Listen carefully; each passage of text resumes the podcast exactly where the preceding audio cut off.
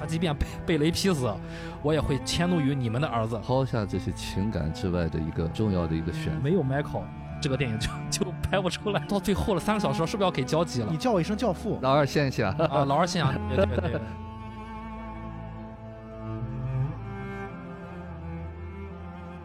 迷影圆桌派，大家好，我是夕阳。我是雨果。没有人是局外人。大家好，我是太平酱。哎，我们今天继续啊，我们的经典系列《教父》系列啊，这个在 MDB《教父》一和二现在还排在前三位吧？嗯嗯，应该是啊。然后这个作品从一九七七几年来着，第一部七四年，七四年，一直到现在也被人奉为经典啊。而且它不仅仅只是一个黑帮题材那么简单啊，它其中蕴含了非常多的一些内容啊。呃，今天我们呃三个人在这儿跟大家一起来分享分享。当然，我们今天可能聚焦的更多是《教父一》和《教父二》，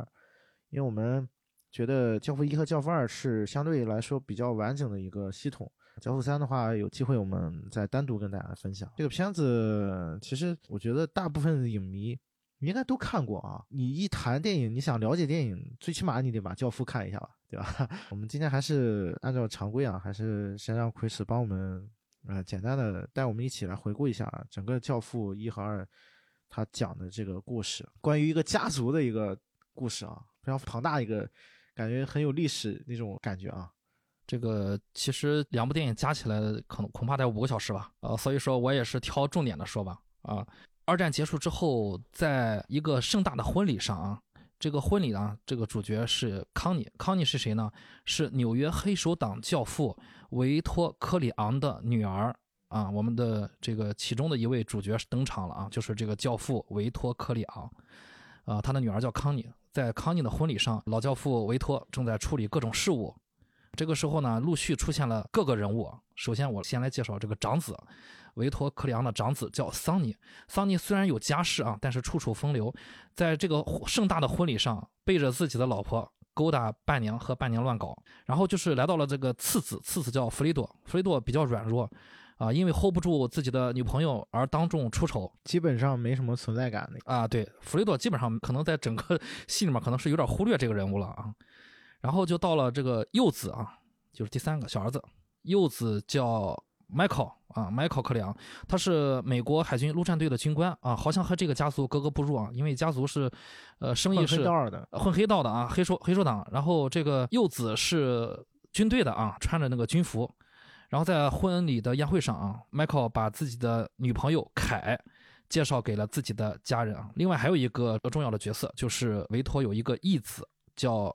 汤姆，他是这个家族的律师兼军师，这几个比较重要的人物交代清楚了。后面呢，就是展现了这个在处理这个事务上，老教父维托的比较果敢啊，然后比较权威的一面。基本上开头的二十分钟吧，就是《教父一》里面这开头二十分钟是一个婚礼戏嘛，嗯，这婚礼戏基本上把所有的人物都交代了一遍。对，之后这个故事里面会登场的啊，甭管是啊所谓的正面人物还是反面人物，都交代了一下。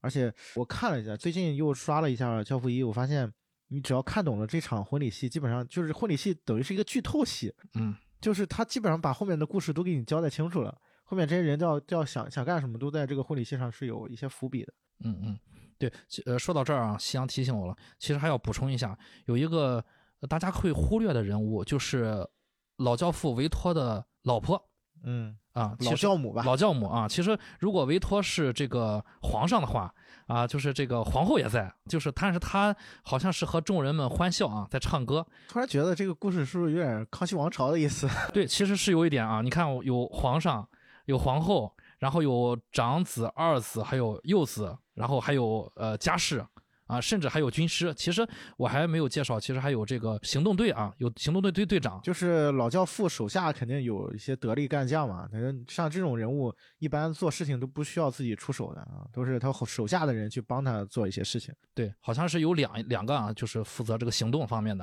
啊，当然还有一众保镖了。呃，这段就过啊，我们看下一段。呃，这个婚礼戏交代完了之后，主要是在这个第一部里面出现了一个很大的一个事件啊，改变了整个家族的一个命运吧。对，当然中间还出现精彩的，比如说呃割码头啊那些，我们就我们就略过了啊。一会儿我们再聊。然后就发展到了另外一个反派的人物啊，是一个大毒贩，一个毒枭，叫索拉索。索拉索找上了教父维托，他为什么找到了呢？是因为教父维托他和很多的美国的国会的参议员、众议员是有联系的啊，相当于他其实有一些政府资源，政治现金啊，供养着这些参议员，然后在政坛上力量呃是有影响力的，嗯，所以说这个毒这个大毒贩呢就找到了维托，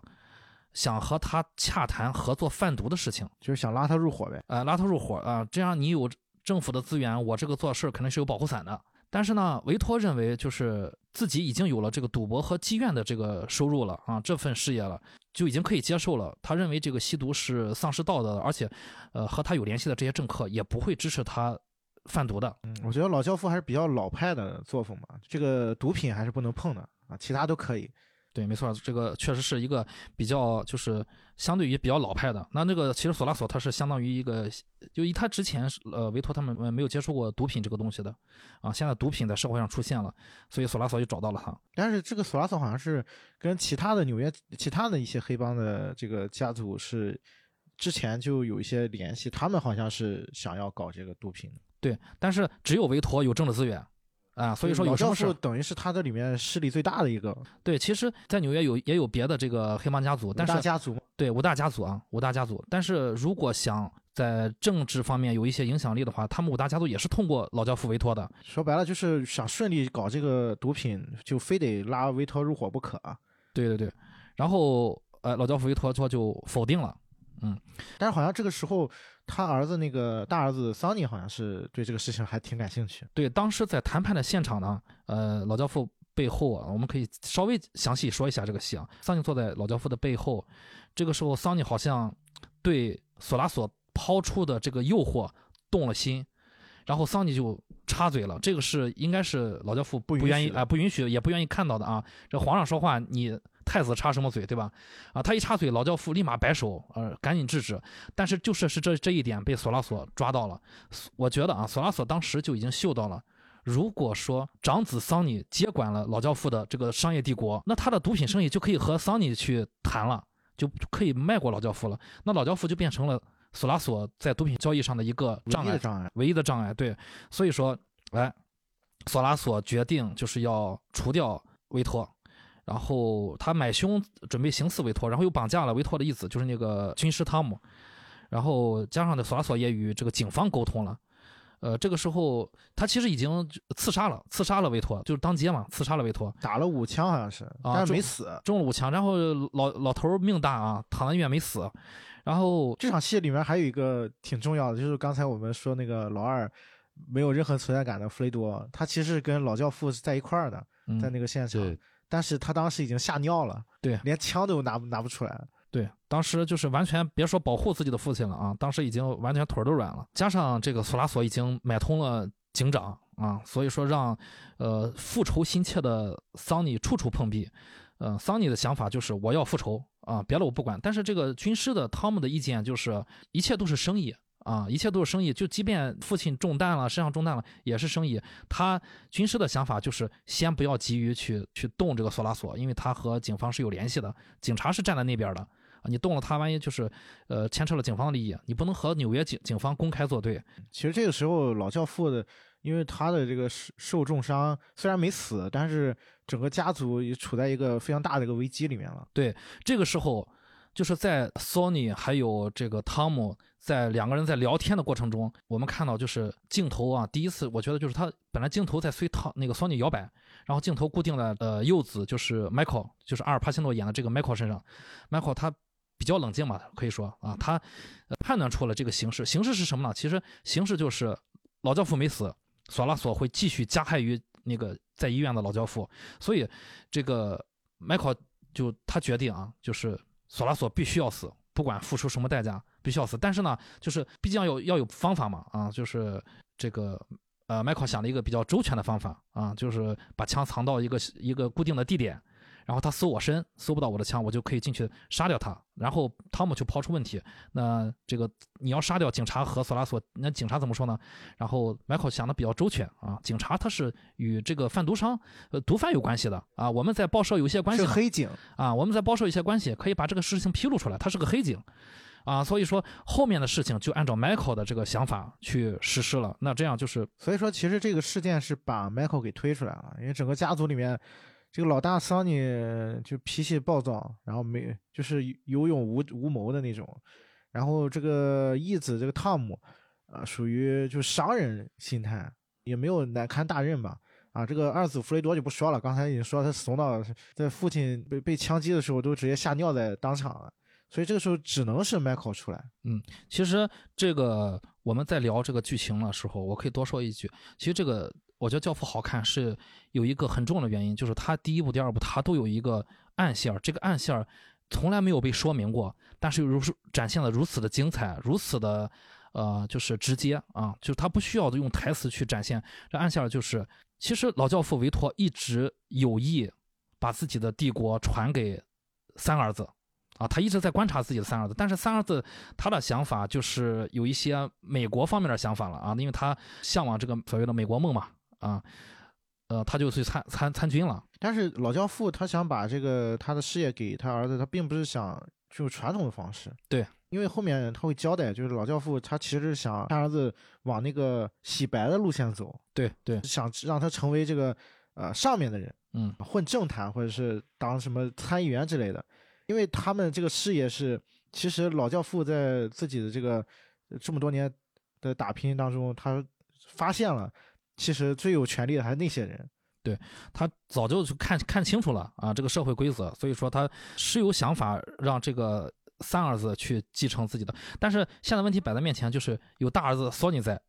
啊，对这个这个，但是大儿子索尼问题就是比较明显，一个就是他违背了黑手党家族一个呃规则。其实这个规则啊，我们虽然说是小说写出来，然后电影拍出来，但实际上这个小说的作者在写这本小说之前进行了大量的一个纽约的一个调查，啊，他们比如我们在电影看到亲吻那个教父的手背啊，实际这是真实的啊，所以说这个故事里面很多的东西都是有真呃真实依据支撑的。啊，所以说，在 Sony 这边呢，他的问题就是一个就是违呃有违背这个黑手党的这个传统啊，就是有家室，但是不尊重自己的妻子，这个对于黑手党的一个结构是一个挑战啊，比较花心嘛，比较花心，老喜欢出去沾花惹草的。对对对，第一场在婚礼戏上，他就跟在在他妹妹的婚礼上，他就去勾搭伴娘。对，当然这个他跟伴娘这一夜情也是。的这个导致了三代教父的出现啊，这个这这个我们就不说了啊，对 对这，这个确实是呃，后来有有了一个小小孩，这个小孩就是第三代的教父。然后桑尼最有还有一个问题就是暴躁啊，他之所以没有出问题，是因为老教父在庇护他，他的这个暴躁的性格很容易，其实如果没有老教父庇护他，在纽约这种险恶的地方，很容易让他送命。当时老教父是不是跟桑尼说的说？这个永远你是怎么回事？永远不要在外人面前显露你的情绪。态度还是显露，你就是忘了他在那个和那个毒贩交谈之后，对，就是永远不要让别人看出。对对对，说了这么个话。然后二儿子我们就不说了，老教父自然也看不上二儿子。呃，维托老教父维托比较欣赏的就是自己的三儿子，但是三儿子现在正在，呃，成为一名军人啊，然后交往了一个美国本地的姑娘。他是刚打完二战回来嘛？打完二战回来，对啊，相当于是一个。战争英雄回来，对战争英雄，所以说他也在观察自己的三儿子，而且最最好玩是他交那个女朋友也是个美国人，他不他就是正统美国人，就是不是意大利的，对对，这个对于老教父，其实他有有一个细节，就是虽然老教父在第一场婚礼戏上都特别的庄严啊什么的啊，但是他也从那个窗户上偷偷的去搬了那个百叶窗，去偷窥了自己的儿子啊，偷偷的看了自己的儿子和自己的那个他那个女朋友凯的那个一举一动。我们去接着讲，接着讲剧情啊。然后这个时候就来到了三儿子一个非常重要的一个转折点啊！迈克尔决定就是约，就是那个毒贩索拉索和警长会谈，然后假假会谈，真正的就目的就是将二人杀掉啊！结果如他所愿啊，就是杀掉了。当然了，他表面上说的不是报仇啊，这也是为了工作啊，其实实实际上还是为了家族。他知道自己那个不杀掉毒贩，毒贩还是要把他父亲弄死。对，其实这这期间有两场非常重要的戏，就展现迈克尔的这个。有勇有谋吧？对对对，就很沉稳。对，第一场是他去探望老教父，然后发现医院无人值守。对，无人值守，其实是警察，就是他那个黑警设了一个计谋。这个 Michael 就一秒钟就知道他父亲肯定是要有危险了，对，很机敏。对，然后立马就想到了对策。嗯，这是一个非常就一场很小的戏，但是展现了 Michael 这个人是什么样一个人。嗯。然后后面就是 Chris 刚才说的这个，对假会谈真真刺杀，嗯，然后这场戏也非常精彩啊，非常精彩，呃，我们可以详细聊啊，继续讲啊。呃，为了保障这个父亲的维托的安全啊，迈克尔就把二人枪杀了。然后他听从了就是这个索尼他们的劝告，然后给安排了就是抛下美国一切，包括女朋友凯，然后回到意大利老家西西里去避了风头啊，避风头去了啊，避风头。在这个避风头时候，他认识了一个女孩啊，很漂亮的女孩，然后两个人相恋成婚了。嗯，然后四八年的时候，一九四八年，美国黑帮为了争夺地盘互相厮杀。呃，这个维托的长子桑尼趁机杀掉了一个五大家族其中的一个呃首领的儿子啊，其实也相当于他想要报私仇嘛。嗯，叫这个家族叫塔塔基利亚啊，报私仇。但这个事儿是，就是就是让人觉得他确实有点太冲动了。对，然后这个时候呢，呃，桑尼又接到了，就是他知道这妹妹被妹夫家暴的这个事儿。啊，桑尼在接到这个电话哭诉之后，他又带着这个又暴躁了啊，怒气冲冲的就去妹妹家，结果正好就遇上了这个敌人下了一个套啊，结果被乱枪扫射而亡。其实就是敌人给他设了一个计，设了个计，对啊，然后把他引出来，然后把他把他弄死了。对，敌就是他的弱点就是他的暴躁，敌人就是抓住了他这个暴躁，这也是整个电影的一个转折点。其实这这段戏是跟呃 Michael 在意大利的那段戏是。一个平行的剪辑呈现的，就是他在那边娶妻娶，就是结了婚，然后然后老大在这边被枪杀了，然后这老大被枪杀的同时，就是导演给展现的，就是 Michael 的那个妻子，就意大利妻子也被就是设计给炸死了。对，远在西西里的迈 Michael 因为也是有这个呃克里昂家族的身份，被这个仇家盯上了。呃，贴身保保镖被人买通了，他的意大利的妻子，然后成了他的一个替死鬼，被炸死在车内。呃，妻子惨死给 Michael 带来了一个巨大的刺激。呃，迈克知道自己就是除了这个黑帮之路，没有什么其他的东西可以选择，所以他就是又回到了，就相当于回到，就是。接受家族的召唤吧，啊，他父亲一直想让他就是别从军了啊，跟着就是来接手家族的事业，所以他又回到了美国。就老大死了之后，其实老教父也是借这个机会，然后跟五大家族举行了一次和谈吧，等于是。对对对。然后他是对毒品这个交易算是妥协了，但是提了个条件，就是说老大这死的事儿我也不我我也不追究了，但是你们呃对让我这个小儿子迈克回来。对，就是你你们杀了我的长子，我不追究，我也不会报复你们的孩子，但是要换取我的三儿子麦考从意大利回来的安全。如果麦考从意大利回来，回到美国之后，他即便他有段很很精彩的台词，他即便被被雷劈死，我也会迁怒于你们的儿子。啊，我以我孙子安东尼的 名，那咱就同归于尽吧。啊，同归于尽。对，所以说，呃，这样保证了呃迈克反美的一个安全。维托也就是老教父维托也觉察到了长子桑尼的死可能和五大家族之一的巴西尼家族有关系啊，是巴西尼家族所为，所以他就告诉了这个 Michael，，跟他说，如果咱们家族里面有任何一个人告诉你。说要你和巴西尼家族会面，那么这个人就会是叛徒，啊，这就是老教父维托跟他小儿子这个交了一个实底儿，但是最后的嘱咐吧，最后的嘱咐，因为他已经觉察到家族里面可能是有叛徒了。然后老教父在和孙子安东尼嬉戏的时候病发去世了，葬礼上五大家族人通通出动。呃，，Michael 在，哎，他那孙子是安东尼吗？是是应该是，就不是大大儿子的孩子吧？不是，应该是安东尼。就是在这个葬礼上，，Michael 正在观察这个五大家族的这个这个这些人的时候啊，自己的心腹有一个人，他叫泰修啊，泰修是跟跟老教父最早跟跟着老教父两个人之一吧？两个人之一啊，就左右手吧，左右手就那个行动派啊。泰修来通知 Michael 说要和巴西尼家族进行开会，这就。验证了老教父的那个推测啊，谁来通知你去和巴西尼家族开会，那谁就是叛徒。于是迈克尔得知泰修是叛徒，在他的妹妹康妮的新生子的洗礼上，迈克尔成为了这个呃新生小孩的教父。呃，这个时候迈克尔也决定要肃清这个家族的所有的敌人，也就是五大家族啊。嗯，这就是第一部的结尾嘛。其实这一部它也是一个平行剪辑。然后是也是被人奉为经典的一个结局吧。就是一方面是他在妹妹康妮的孩子的这个洗礼上成为孩子的教父，另外一方面是他把所有对他们家族产生阻碍的这五大家族，包括那个呃开赌场那个那哥们儿，然后都给一一暗杀了。对，五大家族首领。对，这两段是平行剪辑的嘛，然后也是预示他成为正式成为第二代教父。对，这场就是他。呃，分别演了五大家族的首领是怎么被他杀掉的啊？都是一个很快速的剪辑，然后基本也杀掉了，就是家族的叛徒泰修，还有这个，还有那个叫什么妹夫是吧？卡洛，还有妹夫，对，卡洛，嗯，然后再就是，呃，因为因为他觉得卡洛可能是也是被收买了嘛。对，卡洛后面后面是承认了嘛？对，承认了，他和巴西尼串通了。他是故意的跟他妹妹闹矛盾，然后让他大哥桑尼来出来。他是问清楚了谁指使他，嗯，然后最后又把他干掉。不过他也是用了哄骗的手段，啊，意思说你要说实话，我就可以让你养老，放你走，放你走啊，你和家族事业没有关系。对，你是我妹夫，对吧？嗯，然后就是把卡洛也杀死了，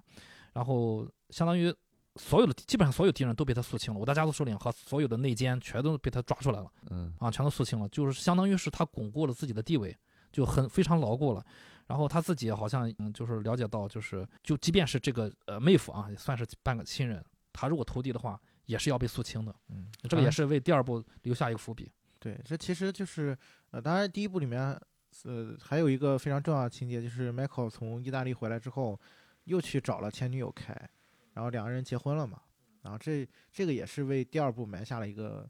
伏笔吧，这个也是第一部给大家给观众留下的一个悬念。然后接着就是大家也知道，就是 Michael 在第一部加冕，最后加冕成新一代的教父。然后第二部其实就是他如何在这个道路上走下去的一个故事啊。当然。其实他需要完成老教父让家族事业洗白这个任务。其实这个任务也不是光老教父说的，他跟他的那个妻子凯也是这么说的，说五年之内要把家族的事业洗白。嗯，啊，这基本上就是一条主线吧，核心任务。继续说第二部的剧情吧，简单一说吧。啊，简单一说吧，因为第二部其实它的剧情要分两块儿，对吧？他第二部采用了一个平行剪辑的一个手法，是把老教父年轻时候的发迹跟这个 Michael 的在现在遇到的一些事情剪在一起了。嗯，其实我觉得第二部就没必要去简，就是详细说剧情了，不像第一部那么传。其实第二部我觉得，呃，可以简单概括来说，呃，导演用了一个平行剪辑的手法。啊，分别展现了一个是老教父维托在从意大利意大利逃亡到美国啊。为什么说逃亡啊？简单说一下，就是老教父维托他的父亲、母亲和哥哥都是被意大利的一个黑帮给杀，黑帮当地的一个黑帮给杀害了。他在救助下逃到了美国，然后孤身一人来到美国之后啊，在社会上打拼，也是为了自己的家人啊。当他有了那个。孩子之后，嗯，为了孩子，为了老婆，为了家人，才走上了这个呃黑手党的这条道路。这是一个平行剪辑的线。另外一边呢，老教父维托他的年轻时期的这边的剪辑呢，好像是比较有活力的啊，经常看到暖色调啊，是为向上的向上的为家庭打拼的啊，一切都是欣欣向荣的。然后相对应的就是这个新教父呃这个 Michael 啊，他的这边他遇到了一个时代的变迁，毒品的生意进来了，然后家里面要面对自己的和。老婆的关系逐渐的变淡，然后他的妻子希望就是家族生意能尽快洗白，啊，不用担惊受怕。但是他家族的一切的事情发生的事情，包括经常有时候被暗遇遇到暗杀啊，被扫射什么的，这些事情和这些凯就是他的老婆，还有他甚至就是那个迈克尔自己的一些美国梦的想法是有违背的，啊，所以说最后两个人想就算是过不下去了吧，嗯，最后就走向了一个婚姻的一个灭亡。在其中当然了也有一些呃其他的事情，比如说他也是做掉了很多这个对手啊什么的。啊，直到最后，他第二部遭遇了很多背叛吧？对，当然最让他伤心的是他的二哥，就是我们在刚才说弗雷多，在第一部里面没什么存在感的这个，嗯，他是背叛了他的家族，弗雷多背叛了整个家族，然后在迈克尔看来这是绝对不允许的。到后来呢，自己的妹妹康妮在母亲的葬礼上也回归了家族啊。这个时候，其实 Michael 已经杀掉了妹夫，在 Michael 杀掉妹夫的情况下。自己的妹妹康妮还还回到了家族，像有点有点臣服于这个 Michael，他是最后才回来的嘛？啊，最后回来。一开始的时候也展现了，就是说这个他妹夫被杀了之后，他妹妹也是有点责怪他哥哥嘛。对。然后他妹妹就变得有点放纵自己。嗯，对，嗯。然后后面是因为他母亲这个葬礼啊，然后他是跟他妹妹和好了，然后他妹妹也是要求他跟弗雷多和好，但是他当时其实已经打算放弃弗雷多了。其实他跟他二哥之间这个事儿是一个重点，一会儿我们可以稍微聊一聊。他不是一开始就想杀他二哥，就算他一开始知道他二哥背叛了，他也不是一开始就想要杀他的，但是一步一步的是觉得他二哥确实到最后感觉都确实留不住了，他把他二哥亲手给暗杀了。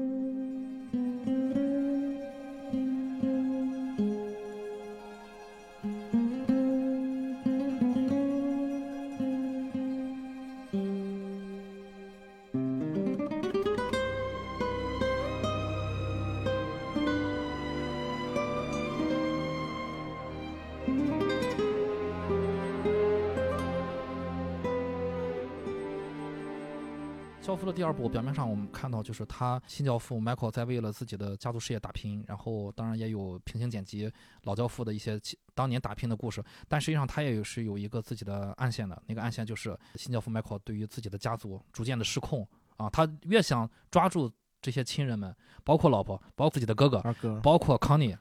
啊，越想抓住这些，甚至他有一段戏明确的点出了这个点，就是他感到特别迷惑的时候，他去问了自己的母亲，他把那些疑惑全都说出来，但是母亲毕竟是一个意大利来的女人，知道的东西并不是特特别多，母亲给的答案，他又不是他想要的。啊，母亲说：“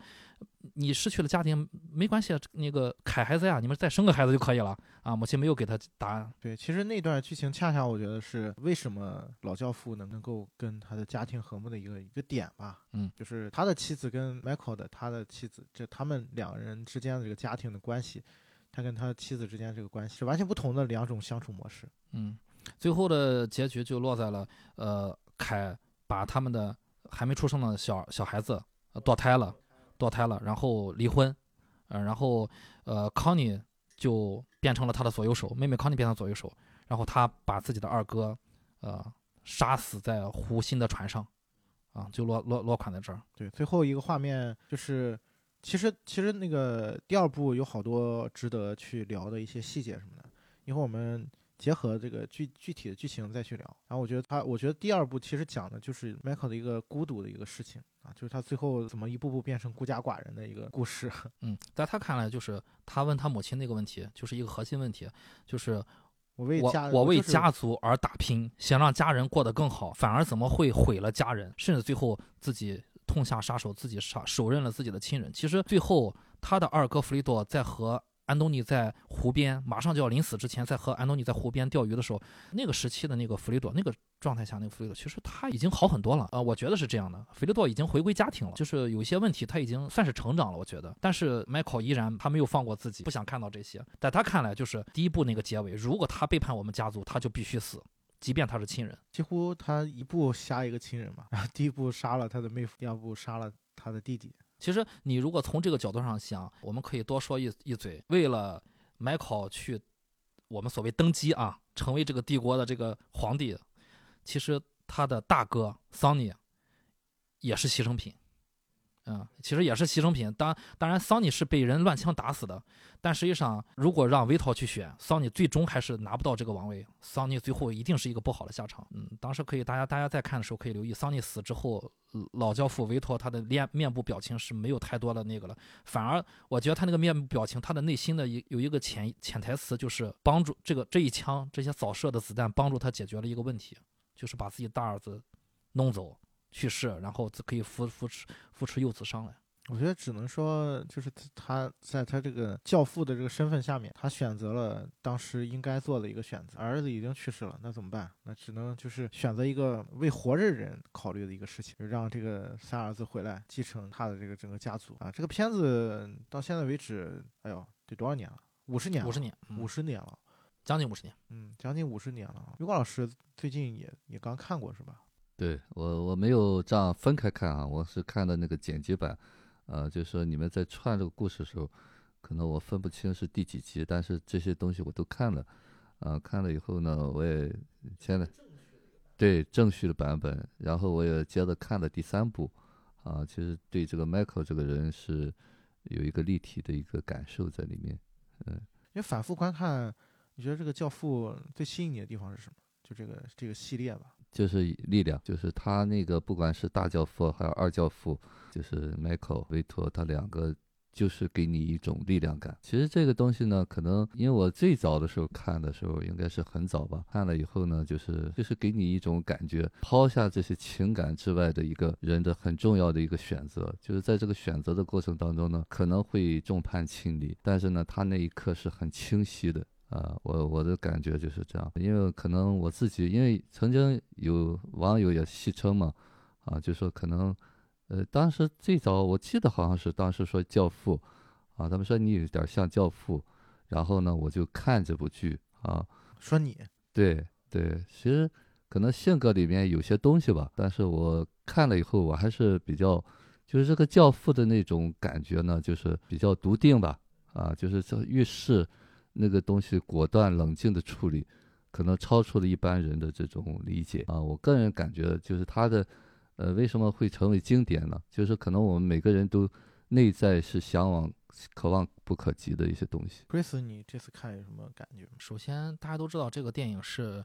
呃，黑帮片的鼻祖。七十年代出现了这个电影之后，后面无数的黑帮片产生了啊，无数的运用了这里面的桥段。包括几乎是一个标杆一样的标杆的，对。然后无数的次的去模仿模仿这个导演里面的一些，甚至一些表面的东西拿来都很受用，皮毛的东西，模仿那些桥段，开着车的假枪的啊，包括去偏远的郊区去杀一个什么小喽啰，把他带到郊区一杀一扔那种啊，甚至罗伯特·德尼罗的一个动作啊，都可以拿来呃模仿。在第二部里面饰演年轻老教父的是罗伯特·德尼罗啊。人很有魅力啊，很有魅力。然后作为鼻祖，我们就不说了。但是就是这样一个黑帮片的鼻祖的片子，它又是一部史诗的片子。它用这个这个家族有好几个小家庭啊，有家人的关系来映射了那那个年代，整个美国美国的那个时代的变更啊，那个时代的变更，包括这些人在这些变更中他遇到的一些难题，然后又返回去，从这个时代又返回到自己的家庭里面。啊，映射了自己的家庭的一些问题，我觉得这个是非常有意思的。然后那个结构层次是非常的多样化的。呃，再就是我觉得就是在这个剧本、剧作创作方面，还有结构方面，这个电影的结构方面，我觉得都是做的非常的好。就我们以前老是说这个艺术跟商业性这个结合嘛，嗯嗯，对吧？我们之前老是说我们喜欢诺兰，也是因为他在这方面啊做的比较好。其实我觉得《教父》也是一部。从商业上面，包括从艺术性上面，都是非常值得拿出来去看的一部电影。对，呃，如果说到诺兰啊，就是我我觉得就是商业和艺术的平衡。但如果说到这部电影，我觉得他好像还用这个词汇去描述，好像不太准确。他应该说是就两者都有，两者好像又都不太像啊。他没有一个均衡，他就是拍出了一个，尤其是第二部，他就拍出了一个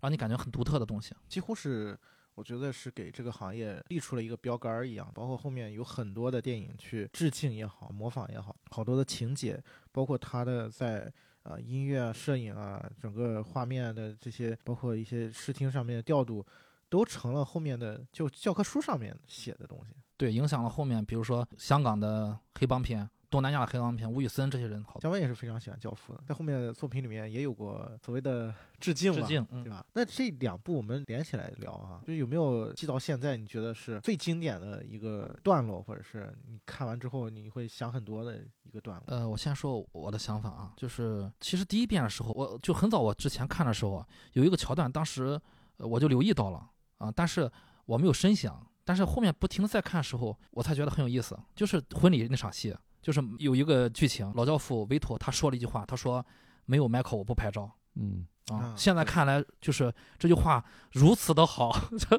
就是一是我我发现啊，这些好的导演、大的导演，他们特别珍惜自己的第一场戏那里面的任何一个台词。大家如果在看那些大导演、好导演在拍戏的时候，一定要注意他的第一场戏的任何一个，甚至表情啊、走位啊，或者说台词。都是都是非常重要的。对，其实他的这个开场，为什么大家都反复拿出来去看，确实非常经典，而且他不是按照正常的一个剧本范式去写的。就如果按照正常的电影创作逻辑来讲的话，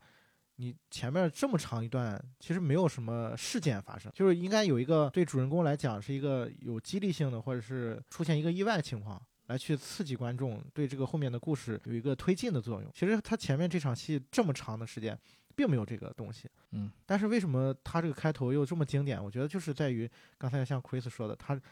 很多的细节都埋在这里面了。对，而且就这么一点点东西，就其实他就把所有的想要表达的东西都出来了。对他一句话，其实我们看这个片子表面啊，就是看明线儿这个线儿，可能看不到就是他他的一些暗地里想法，但是一上来他这这个拍照的这句话，当时的剧情跟大家简单介绍一下，就是要在婚礼上合影。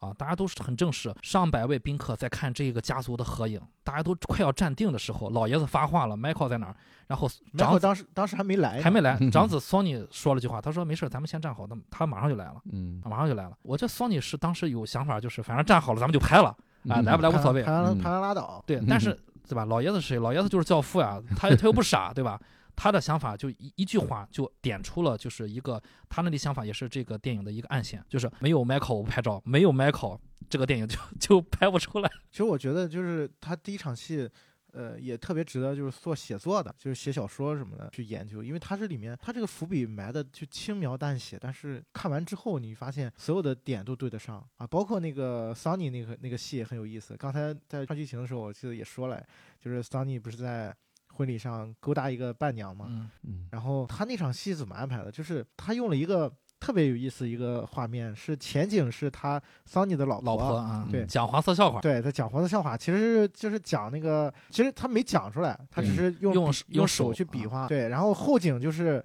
她她丈夫在跟伴娘在那调情。对，远处的一个桌子上 啊啊，他俩在调情。对，其实就是特别小的一个空间，一个小的细节，就把这个人物的他的性格就展现的非常到位啊。包括这个桑尼当时是偷情以后，他被被老教父给叫去了嘛，然后老教父当时是正在处理一个啊，是正在处理他的那个他的教子是一个大明星嘛，一个意大利的在好莱坞发展的歌手，对啊，对对，张你那个歌手是想让老教父帮他个忙，然后当下一个电影的主演嘛。嗯然后老教父一看这个桑尼他大儿子进来了，嗯他立马就说这个你要对你的家庭好一点，然后这个就是对家庭都不好的，就他那那个台词我忘了原台词，好像就那个意思就是说对家庭都不好的人算不上男人不照顾家人的男人根本算不上是个男人。啊，对对对。说给桑尼听的，对，其实是说 给桑尼听的，就是指桑骂槐嘛。他知道他长子一些臭毛病，嗯对对，嗯其实我觉得这些细节都在第一场戏里面都出现了。没有浪费，这根本没有浪费的。对，包括我们刚才说那个弗雷多这个人物，就是二子，他一上来给他展现了一场戏，是我记得他去跟那个 Michael 和麦那个 Michael 当时还是女朋友那个凯打招呼，然后他对于那个就是第一次见面的他弟弟的女朋友，略显轻浮。对略显轻浮，然后你就感觉这个人怎么就是好没存在感啊。然后还有那个就是他那个军师，就是他所谓的他的养子嘛啊，其实他不是意大利人。对他不是，他是个犹太人。对，啊他是个犹太人所以你也能看出他在这个家庭当中的一个地位是什么样的。包括我记得 Michael 有一句台词非常经典，就他跟凯说，当时那个凯就是看到了他们其实是他们老教父的一个杀手，那个胖子，对，那个胖子我嗯忘了叫什么名字了啊。嗯然后那个那个杀手排练向老教父怎么说啊？台词是什么？然后那个呃凯就问这个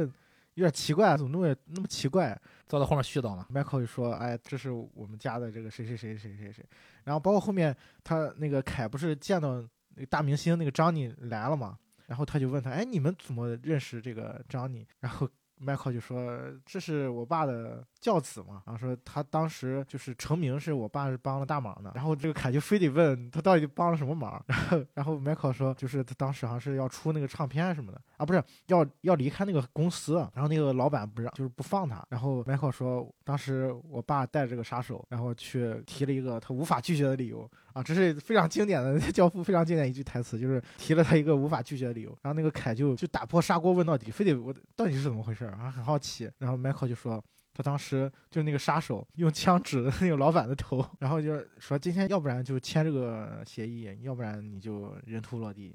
就那意思。然后凯听完之后，立马这个脸色就脸色就变。大变了。嗯，但是 Michael 说了一句非常，我觉得是有点儿以现在的这个话就是立 flag 的一个一个台词，说那是我的家族，不是我。然后我我这我这边看的时候，因为我在 B 站看的嘛，我看了一下弹幕，当时他好多人在刷，说是你你比他们更狠。其实我印象比较深就是什么呢？就他开场这个戏是把这个麦克，呃，一直是游离在家族之外的。对，对，就是他的言谈举止，就好像他要哎，对，其实有一点儿就好像要背叛家族的那种感觉，对。但是呢，就是在他就是他父亲中弹那一刻，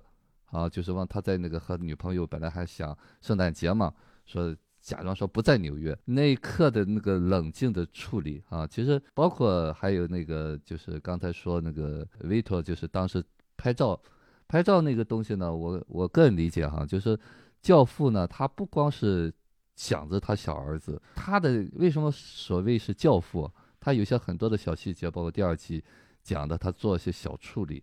啊，就是他是在那个老百姓，就是起码意大利眼里边是很有威望的，就是他是不是那种居小家，就是他会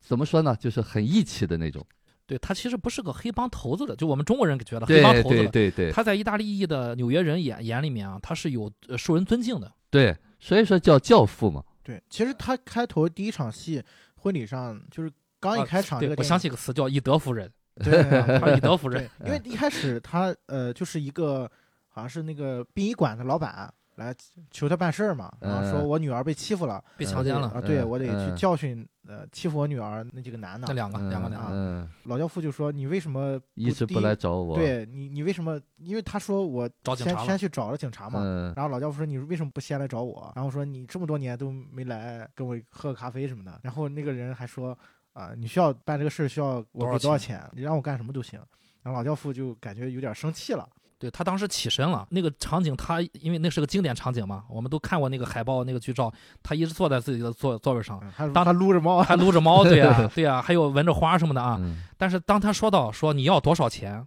的时候，啊，维涛终于起身了。然后维涛一起身的时候，其实大家可以留意那个场景，汤姆当时汤姆啊，军师汤姆在，应该是长子索尼也在。啊，对嗯，这两个人随着老教父起身了，这两个人动作都变化了啊，就是这两个人本来也是坐定一一一动不动的，在这个老教父起身的时候，这两个人动作也变，就是能你能发现那老教父是特别威严的，那那句话你要多少钱，一定是让他听了很不爽啊。当然他还是表现的没有那么失态啊，但是他起身了。所以我觉得他有一部分是是表演给索尔这个人，就是来求他办事儿这个人看的，给他一个态度，就你来求我办事情，就是他们好像是那种，就是像 Chris 说以德服人，嗯。说你你得，就是其实他就是你你叫我一声教父对，就是 respect，、啊，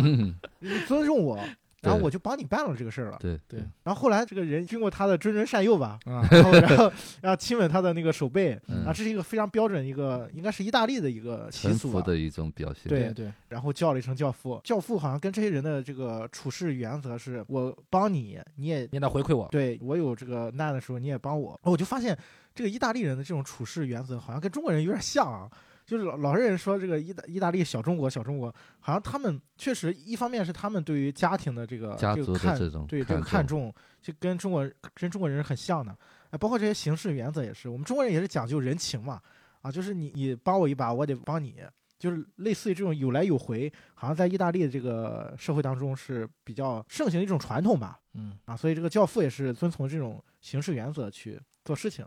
而且他基本上不会去故意说我得伤害你或者什么，他一定是有利益存在，或者说有这个情感的牵扯在这里。这也是为什么到了第二部里面，他一开始遇到一个自称是黑手党的一个人，然后他当时觉得奇怪，因为那个黑手党在欺负当地的意大利人嘛，然后他当时说就是老教父年轻的时候，对维托年轻的时候，其实就是街头混混，对。然后那那个混混自称是意大利黑手党，然后看他在欺负当地的意大利人嘛，然后他就说为什么意大利人要欺负意大利人？当时他就对这个人表示了怀疑。我觉得他们这个整个这个黑手党家族最重要就是家庭还有传统，这个是对他们就是可以以生命去捍卫的一个东西。这当然也是在第一场戏里面有所展现的嘛，就是关于他们的几个就是整个家族的这些人物。啊，他们的一些特点啊，包括埋的一些伏笔，都在这个里面都有展现。包括其实婚礼戏我们没有去聊的一些配角，其实也有一些很细的展现。这些细的展现也是在后面剧情里面是有一些交代的。刘老师有对于布吧，就是你觉得印象特别深的一个段落。其实呃，因为看了很多年嘛，就是我觉得就是那个 Michael 忘了枪杀那个毒贩和那个警察的那一部，我觉得那是一个经典吧。啊，啊、那个镜头就是，就一看就马上就印象中看过，就是其他的地方，再就是说，我觉得就是一个，就是再就是杀他 Breeder 那个，啊就那段儿，哎，那段呃，其实当时就感觉哈，就是说这个人说不上来吧，就是对这个 Michael 的这种感觉，就一下子这个人的这种个性的东西就立起来了，啊，就是当然不能说好和坏，啊，你就是对这个 Michael 这个人，包括第三部你在看他的时候，就他这种人物经典就经典的，他是这个细节的东西，通过一些小的东西，他交代的非常清楚啊。刚才说诺兰是这个。艺术和商业的平衡呢？那么这个导演就是他是一个融合了啊，其实他是天衣无缝的那种感觉啊，并没有看到或者是来追求这个平衡的这个东西。当然，这是一个非常娴熟的一种技法吧，就对他们呃人物的这种，你现在来看，如果是拍成个电视剧的话，他会展开好多好多，但是他非常精炼的，就这么几个特定场景，几乎没有废笔。啊，就每一句话、每一个台词，包括每一个情节，他都是交代的相当有有分量。呃，其实对刚才于老师说，Michael 那个去枪杀毒枭索拉索啊，索拉索警长警长的这场戏，确实也是非常经典的一个设计。就是其实当在在那场戏里面，也是有很多视听的方面的一些很精巧的一个设计。大家可以就是去观察，就这个戏里面，就是导演用了一个声音的设计，就里面有个火车的声音。火车，嗯，对。那火车的声音出现的时候，暗示了 Michael 内心的那种紧张，还有他的那种对于即将发生的事情一种焦虑的一些一些情绪在里面。嗯，他应该是第一次为家族而拔枪杀人。对，当然阿尔帕西诺确实演技也演得非常好，而且我觉得观众在那一时刻也是跟着这个演员整个替他去担心的一个状态。对，因为之前塑造的氛围一直是。呃，从哥哥 Sony 到家族的其他枪手都觉得，这个你虽然是退，就是退伍回来的军人，但是他们都叫他大学生，对啊，都家族人都觉得说这个人是个好像是个不可能干这样事，和我们黑手党不是一类人，根本就啊。对，就 Sony 有句台词嘛，他说这是拿枪抵着人头，不是像你在战场上离着好几百米放个冷枪什么的啊。Sony 好像是这么说的吧？其实他们家族的人。其实也没有想到 Michael 是这样一个这种性格。其实我觉得这个也是就是这个人物他本身内部带有的一些东西啊。我觉得这个点是导演用了很，我觉得在视听上面是有一个很有意思的一个设计，就是他那个你发现《教父》的，尤其是第一部里面，好多的摄影都是阴阳脸，就是那个灯光是只把人的一半脸打亮的。其实我觉得就是造成了一种就是明暗反差嘛。其实我觉得也是在寓意这个人的呃内心的阴暗的那个角落。就是有明亮的一面，也有阴暗的那一面。其实我觉得这些东西都是刻意去设计的一些戏份。当然，我觉得我在看第一部的时候，其实对我来说印象最深刻的，还是就是 Michael 在西西里岛的那段戏。其实一开始看的时候，我就觉得，哎，这段戏也没什么太大必要啊。就是觉得，因为你如果只是说想交代 Michael 他就是躲在那个地方，也没必要非得让他爱上一个意大利姑娘，然后还跟还跟他结婚，然后还还得炸死他。这个感觉，但我觉得我现在在看的话，我就发现这段戏其实也是，我觉得对 Michael 这个人物的塑造是非常重要一个一笔，尤其是他这个意大利的妻子被杀害之后，一方面我觉得是对于他个人的一个成长的线，就是他是怎么从一个所谓的退伍的大学生变成了一代教父的一个蜕变的一个非常重要一个成长的催化剂啊。另外一方面，我觉得是这段戏也是他，呃，就是对。一开始他的所追求的东西，他的那个梦想，他的那个美所谓的美国梦的那个部分呢，啊，就是一丝丝的挽救和留恋嘛。你看那段戏拍的也是非常的昂扬的，就是那个画面的那个色调也是特别温暖的，是吧？其实可能是他所谓的那个心中有所念想的一一部分，但是最终那部分是被消亡了。就是这也是导演在预示这个人物必须要走上他注定的一个道路。嗯。其实有的时候我们在看说，呃，老教父就是 Michael 的父亲，他的老婆是一个传统的意大利女人，就是 Michael 的妈妈是传统的意大利女人，所以 Michael 在问他自己的困惑的时候，他他妈妈就说你多生一个孩子不就得了啊？这是一个传统思想得出的结论。所以就是你的生，你的下一代的生命延续，我们的家族就延续，就好像人可以 有这种永生的感觉啊，你你就可以延续香火。但是 Michael 的想法，他可能在西西里岛遇到一个传统的意大利女人，他结过婚，但是这个女人还是死掉了。呃，所以说回到美国之后，他选择了和一个有美国这美国梦的这个这个感觉的一个美国本土的女人结婚，就是就是凯嘛啊，和她结婚是不是有一个更好的结果呢？但是实际上最后又推向了另外一个极端。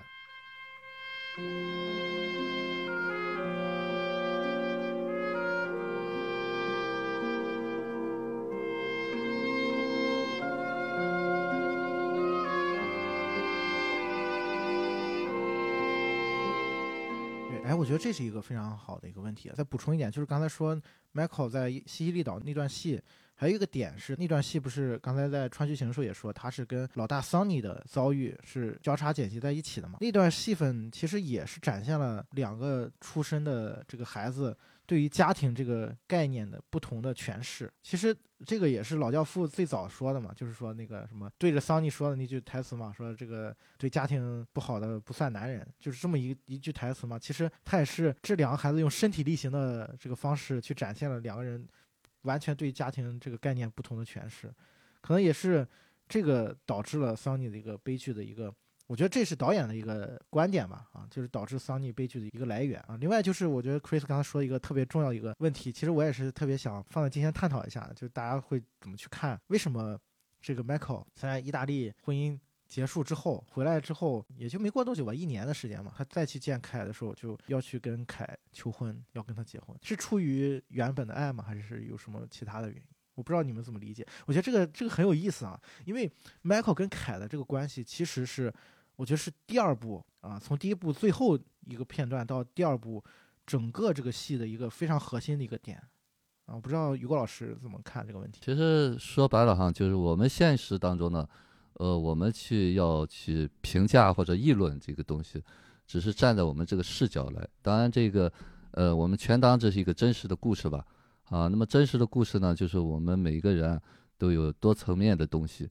啊，当然，他这个他有意大利血统，对这个就是在意大利那个女孩的那种爱，就是比较原始的一些东西。当然，他也受过很就是现代的一些教育，他走出了这个家族，然后当兵啊，接触了一些美国的这些思想的影响。当然，那个凯是很有思想的一个人啊，他从一开始，这个人他就在影响着这个 Michael，啊，但是 Michael 呢？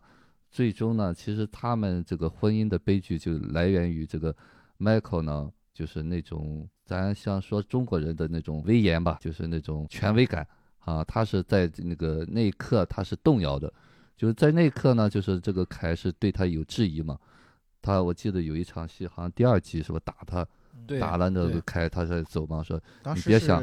他凯跟他说：“我是要把孩子带走，堕胎了，堕胎了啊！然后说要把俩孩子带走，呃，你也永远别想。但是呢，其实他后头也有交代，就当凯回来偷着看他儿子的时候，他是在房间里面的，啊，他走的时候他出来看了一眼，把门关上。哎，对对，把门关上了。实际上呢，这个就是很非常立体的哈，就是说我们可能就一概而论，就是他是是一个什么样人。”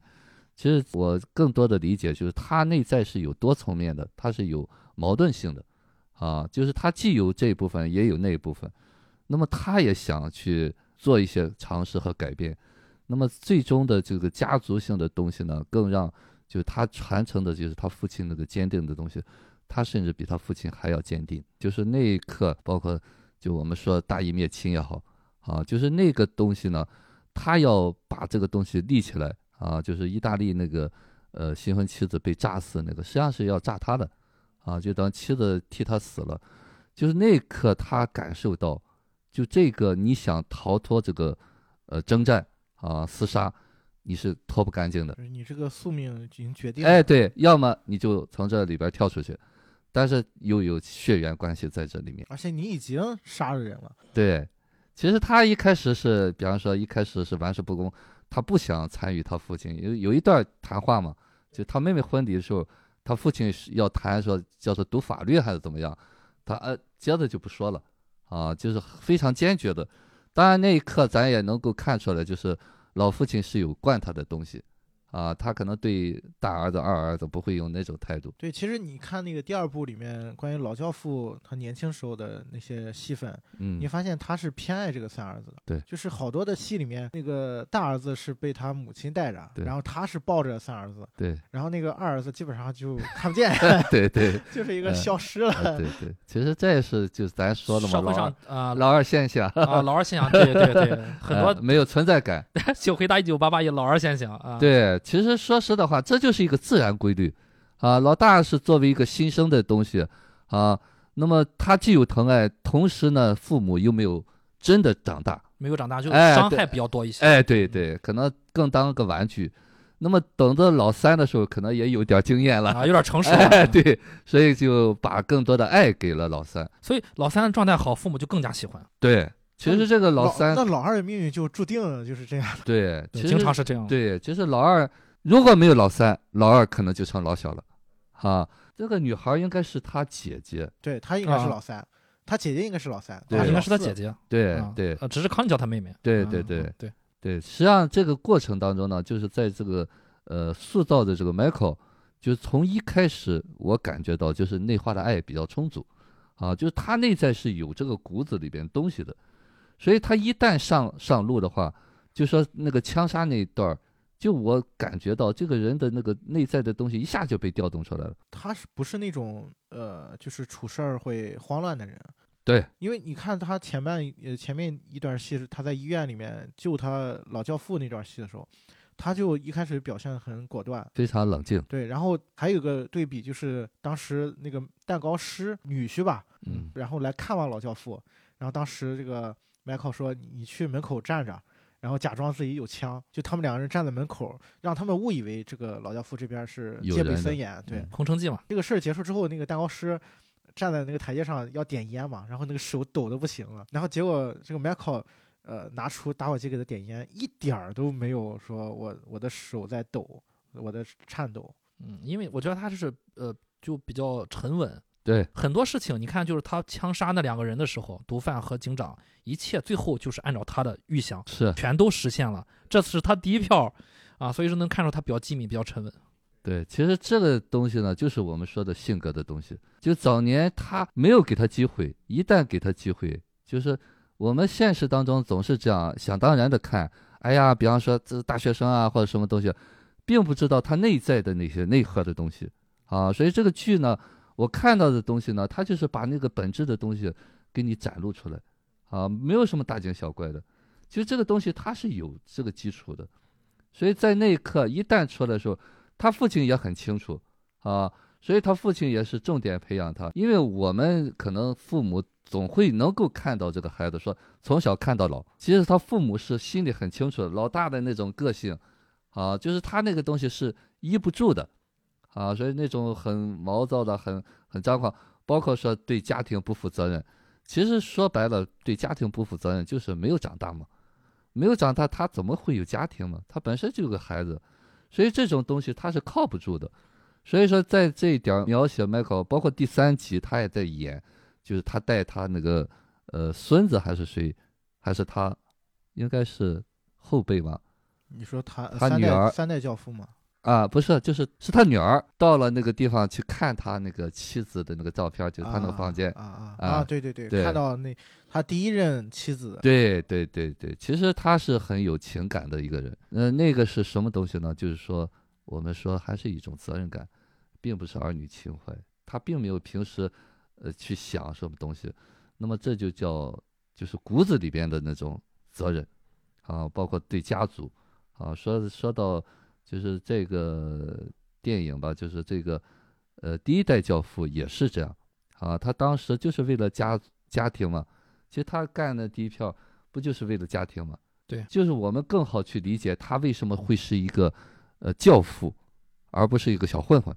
所以他那个东西呢，就是我们说就是为了家庭而生存，啊，为了这种，就全部是为了这个，呃，就说相相相对比较正的那种目的吧。啊，并不是为了个人私欲啊，或者什么东西，就是他从一开始一代、二代的这种教父都是非常有力量的。包括其实一代他在回演好第二集演他小的时候也是很弱的嘛，就他哥哥是要去报仇要什么东西，其实一开始演他就和迈克很像，就是那种文文弱弱的那个东西，但是他内在是有东西在里面的，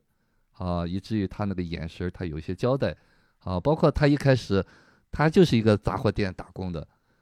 但是呢，你当那个杂货店给他东西的时候，他有个交代嘛？他那会儿并没有出黑帮嘛？啊，他并没有叫那要那些东西。对，就是他内在的那种，就我们看他这个剧，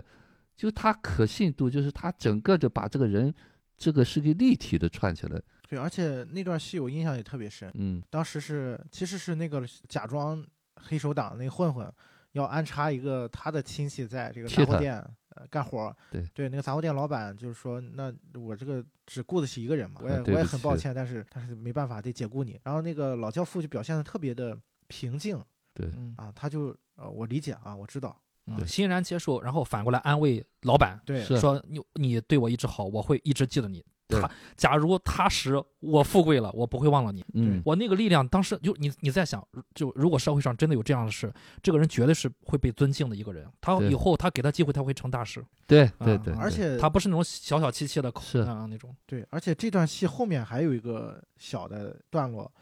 给我印象特别深，就是他回家之后，嗯啊，梨子，对他给他老婆买了那个梨子，梨，嗯然后放在桌子上，然后好像之前那个事儿没发生一没样发生一样，特别的平静，特别的那种，就是这种，我觉得这种责任感和担当的这种这种性格，是他本身就是对于自己的呃自己的那种笃定，用我们话就是比较成人吧，啊，就是他根本没有怨啊，或者发发牢骚，就他拿得起放得下的那种感觉，所以他之后才会成为教父，才会把那个小混混干掉。啊，其实他两个实际上完全就是他那个微信就是源于什么？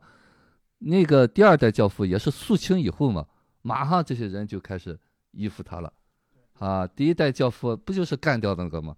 干掉那个小混混，马上这些人就会依附他。对，本来那些人好像还是带着微套在社会上混的对对啊，甚至有一段时间最早的那是左右手嘛，那对对就做 对那俩左右手，然后立马就是他。呃相当于立了一个门户了啊！你们俩跟着我干嘛？然后微信就起来了，把那人干掉啊！我就跟着你。对对，其实那个左右石当时他是小小跟班儿。对啊，最早是那个人忘了那个克领的莱门扎，就那个胖子，小矮个那个，嗯、然后他是好像是一开始是他邻居嘛，然后给他给他扔了扔了一包东西啊，其实是枪，然后他们好像就反正就是意大利人那种，在外面就互帮互助嘛，啊，就同乡嘛，然后说你帮我藏几天，然后这就结识了，然后后面还带着他去偷地毯，但是其实这个里面也有一场戏我印象特别深，是，呃，他回来之后，他接到那个克莱梅达扔给他那个枪之后，他做了一个动作，他把那个门给关上了，就是不想让他老婆看见。然后他偷偷在浴缸里面打开那个包裹，看是什么东西，然后原来是枪啊！这个小细节也是他所有的事情都想得非常清楚。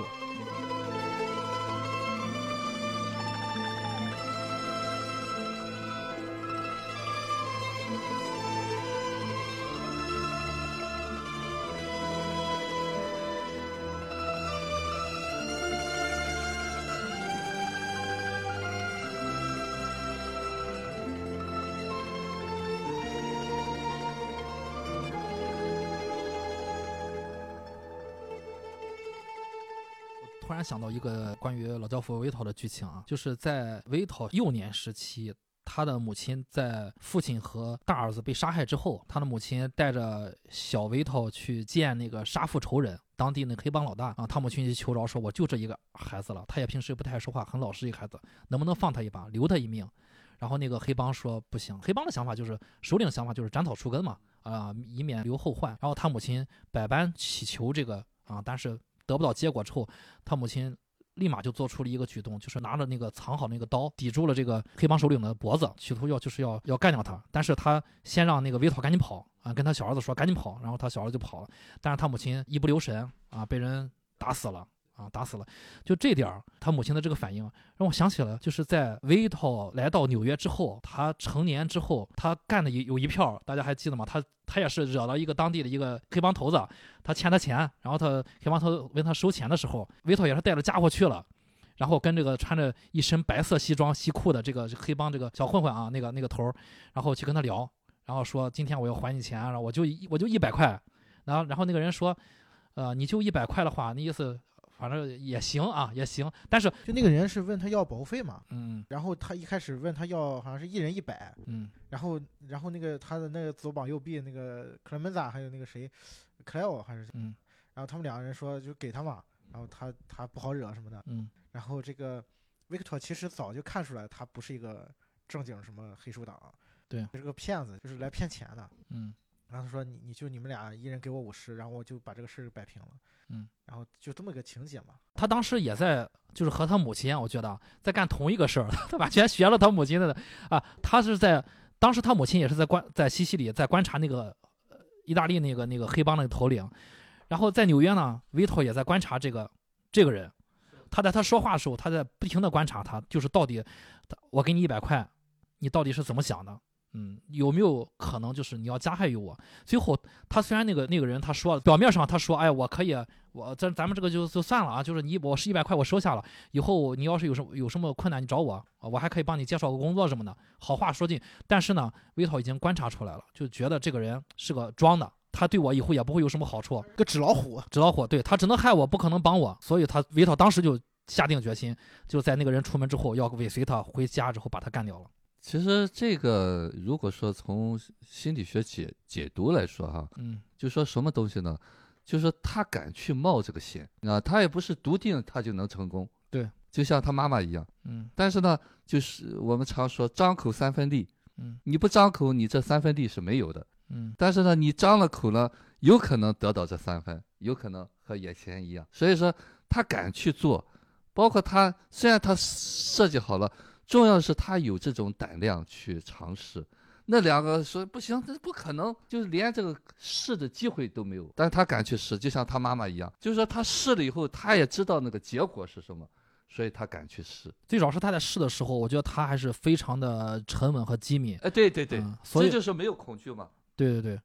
就是一般人就是觉得可能我没有这个能力观察出来。这个人到底是个是不是？但是他在试的时候，他是能观察出来的。对，而且他做好了牺牲的准备，就像他妈妈一样。啊，就我试的结果是什么，我承担，所以我去试，并不是莽撞的那个啊，我就和那个教你那种大哥那种。对他一定知道后果是什么。他知道那个后果，我能承担。嗯，所以说到了小儿子 Michael 身上，他就会在那个酒吧里面去干掉毒贩和警警长。嗯啊，他也我觉得也有就是姥姥父亲的那种风范。是啊，就是你别看我是没有和你们一样经过经手这种黑帮生意的，嗯，但是我的呃一个步骤一个步骤来的，大家最后他很冷静。对，大家最后觉得，哎，你虽然叫他大学生对吧？给他起外号叫大学生，但是大家认可你的这个步骤。那最后就按照你的步骤办，把把那个手枪藏在那个马桶里面，啊，然后进去之后很很从容的把这两个人杀掉，嗯，就一切首先是请缨了，然后呢，他们就给他想的可以这么这么这么办。其实一开始是没有人站出来的，他们说想派一个人嘛，然后麦克主动说我去，啊，当时都觉得你能去吗？他大哥觉得，然后他很笃定的说出这个东西，下头那些人说怎么怎么处理，就配合他。对，所以说我们。我们看到，就是 Michael 身上这个独特的特质啊，可能帮了他一生的很多的决定。但是从他姥姥身上就已经展现出来了。他姥姥第一次去拿着刀去抵着那个黑帮的那个脖子的时候，我是，就是当时还是挺震撼我的。一个女人可以，啊，他奶奶，啊，他奶奶，对他奶奶，啊，能。所以说他这个剧里边，我想可能导演也是有意图的，出现了几次回他家看。啊，然后然后有个好像小教堂那个镜头，嗯，就那个印象是很深的。他反复出第三部，对，第二部是不是也有？我记得不是一次回去那个那个场景，就是老教父在回忆老教父的那个，对他回去了，就是他回去要报仇嘛，但是回去相当于衣锦还乡了。对对对，所以真的是优良的品质啊！我们不是说宣扬暴力啊。我只说，就是每个人他他的一个选择和决定，为什么会有这个人？你会觉得啊，这个人在为最后会成事儿啊？我为什么做不出决定？可能就是一代一代传下来的。我们还是那句话，就是有的时候需要成年人自己做一个转变。嗯，包括刚才 Chris 说的，就是呃，第二部一上来交代为呃老教父遭受了亲人都离世了之后，只身一人跑到美国，然后看着窗外的这个自由女神像啊，他因为。得了天花，被囚禁隔离了，然后又遭受这么大不幸，他反而唱起了歌，这种乐观的这种态度，就是他他的，其实就一直给他的这种力量。对，其实他那个时候一个小孩，大家可以设身处地想一想啊，然后父母和长兄被仇人杀掉了，然后自己很孤独的来到纽约，然后又得了天花，被隔离了，然后他还能对着窗外唱起了歌。其实他本性里面可能是有很大的爱和力量在的。嗯，既然聊到这儿，我们就接下来聊一聊，结合《教父》的一些情节来聊一聊它背后的一些心理学的上面的一些意义吧。因为刚才于果老师在聊这个 Michael 这个人的时候，啊，其实我刚才提了一个问题啊，我觉得这个问题关对于 Michael 这个人的塑造是非常重要的一个情节，就是他的两段婚姻的一个对比啊，包括他为什么从意大利回来之后，啊，去找了前女友凯，然后向她求婚，我得跟你结婚。哎，我觉得这是非常有意思的一个点，就是你你你说它是爱情吧，也有，但我觉得绝对不是那么简单啊，就这里面有好多的东西在在他的在他做这件事情的背后。简单说一下我的想法，就是在他回到意大利去看到那个认识那个意大利的那个姑娘啊，当地的姑娘啊，那肯定是一个更传统一点的。我觉得那个他可能更符合 Michael 他内心中的一个追求的一个向往的一个妻子的状态，更像是他母亲的一个状态啊，照着自己的母亲的模板去找到一个很非常传统的一个意大利啊女，孩对，就也也很漂亮啊。那就大家都知道，意大利的少女很漂亮。然后很快这个希望就破灭了啊，破灭的稀碎啊，给他一个很大的刺激。那他回来之后又和前任复合了。这个前任，我觉得就是在买好心里面是一个，还是那个就是一个美国的一个新生活的一个一个代表啊，就好像在美国这个麦考认定了我要回到美国去发展去生活啊，意大利我是待不住了。那回来之后呢，去和这个凯复和，更像是就是他的父亲维托。给他传传递的这个家族感，你你要有一个家庭啊，你有了一个家庭才能成成为一个完整的男人啊，甚至说你有一个家庭，有一个稳定的家庭关系，组织才能认可你。有些部分是为了完成这个而去和凯结合了。想了想，好像也没有没有其他人选啊，凯是最好的人选。对，其或者说其他人选和凯都是一回事了啊，就是要么就是选择一个传统女性啊，然后要么就是选择一个像凯这样的一个所谓的。呃新女性来帮他完成这个他自己的美国梦，但实际上他，我觉得他潜意识嘛是有想完成，就是他父亲的那给他灌输那一套啊，就是你要有一个完整的家庭，啊，为了家庭而家庭的有有点这个意思，但其中可能还有一些呃比较复杂的一些其他的原因，但我感觉可能就是所。能导致他最后和凯最后的一个这样的悲剧的结局，还是有有这种感受。其实我觉得 Chris 说的有一点我特别同意，就是凯其实代表了他美国梦的一个一个象征吧。但是我觉得他选择凯是他人生的一个最终他要选择凯是他的一个主动的一个选择，他是一定要选择凯，因为凯对他来说是他的一个怎么说呢？内心像一个小火种一样。虽然我的命运我无法再去改变了，就是他一开始一直，包括他一开始一一登场就说。就跟着凯说：“我说这是这是我的家族，不是我。”在说他父亲呃派人去杀杀人的那段情节的时候，他一开始是希望脱离这个家族的，希望是反抗这个家族带给他的这些东西啊，他是不接受这个家族给他安排的这个命运的，所以他一直是抱着，包括他一出场就代表了，你看穿着一身的军装嘛，啊，感觉就是一个新生的一个美国梦的一个代表啊，包括他凯这个人，他也不是一个传统的意大利家族。啊，他更像是一个，更像是一个传统美国人，或者说在那个年代等于是新生代的美国人的那种形象。他最后之所以又回去选择凯，我觉得就是像一像像一个火种一样，就是他知道他自己的这个，他必须要接受这个家族了啊，他必须要回到这个接手这个黑手党，当这个教父了。其实我觉得他内心的有那么一点点不甘吧，坚持，还有一点坚持，对，就体现了这个妻子的身上。对，嗯，他还有一点点就是想证明我是有。啊，有一部分是残存在那个地方啊，就是他的妻子等于是相当于是他的一个寄托一样的啊，在这个部分，好像是他妻子给他保留了一丝的希望也好，一丝的这个念想也好，就是我还可以选择家族以外的东西，对我还还可以有另外的选择。在他妻子这个方面，我觉得他恰恰是反抗他的传统命运的一个点，就他希望，呃，或者说他是甚至可能这个人物他自身没有。去意识到这个这个层面，或者说他只是他潜意识当中希望通过这样的方式去反抗他传统命运的一个点，啊，或者说他在做这个选择的时候，他并没有想那么多，他只是想啊，我要我有一个以前一个心爱的姑娘啊，我要跟他结婚，但是可能在他背后，他做出这样的选择，是因为他本身他自己的命运无法再去啊，他觉得自己没有办法抗争了，他觉得他必须要。在这个呃，回到黑手党这个呃传统的这个道路上了啊，但是还有一个念想啊，就是凯，嗯，或者说呃，从某种意义上来说，迈克和维托，嗯，父子两人，他们对家族和这个社会未来的一个一个期期许啊，一个一个一个观察，都是呃，要验证这个这个所谓的美国梦啊。维托就是说你要洗白。那他他他想，那我我要娶一个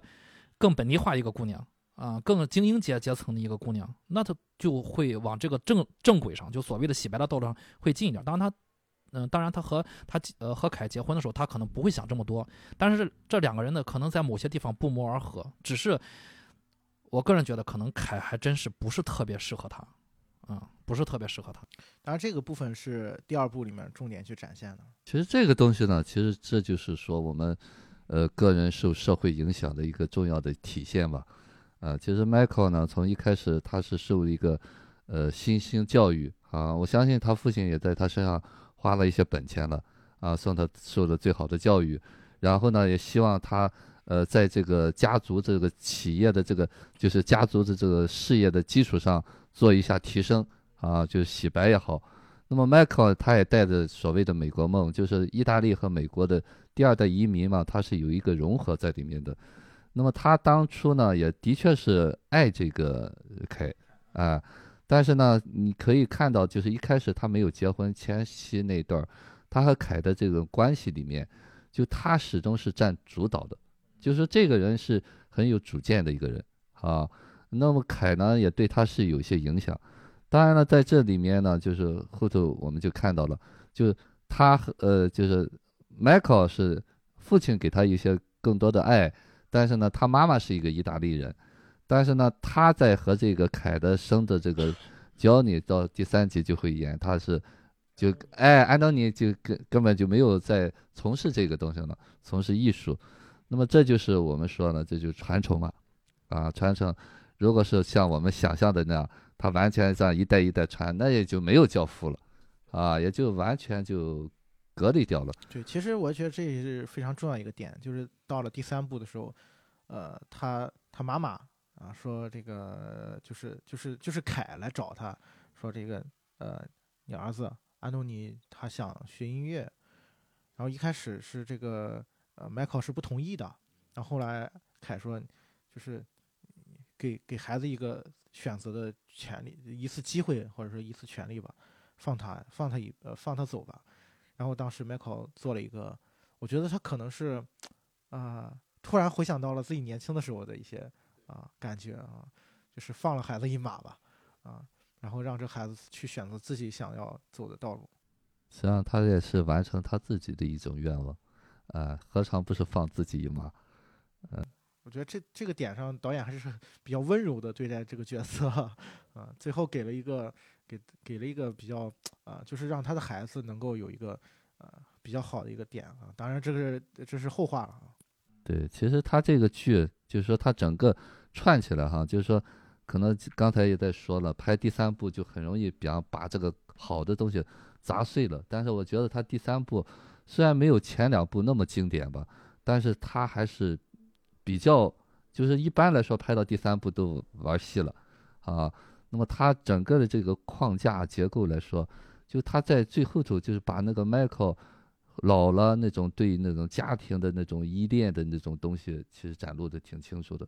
啊，我记得当时看到最最后那个帕西诺那个最后那个啊的一声，就是他女儿在阶梯上，对对对对对，就是把那个。压抑的那些东西一下释放出来啊，就是到老了，他希望就好像能够平稳的一些过程，但是最后也给他打碎了，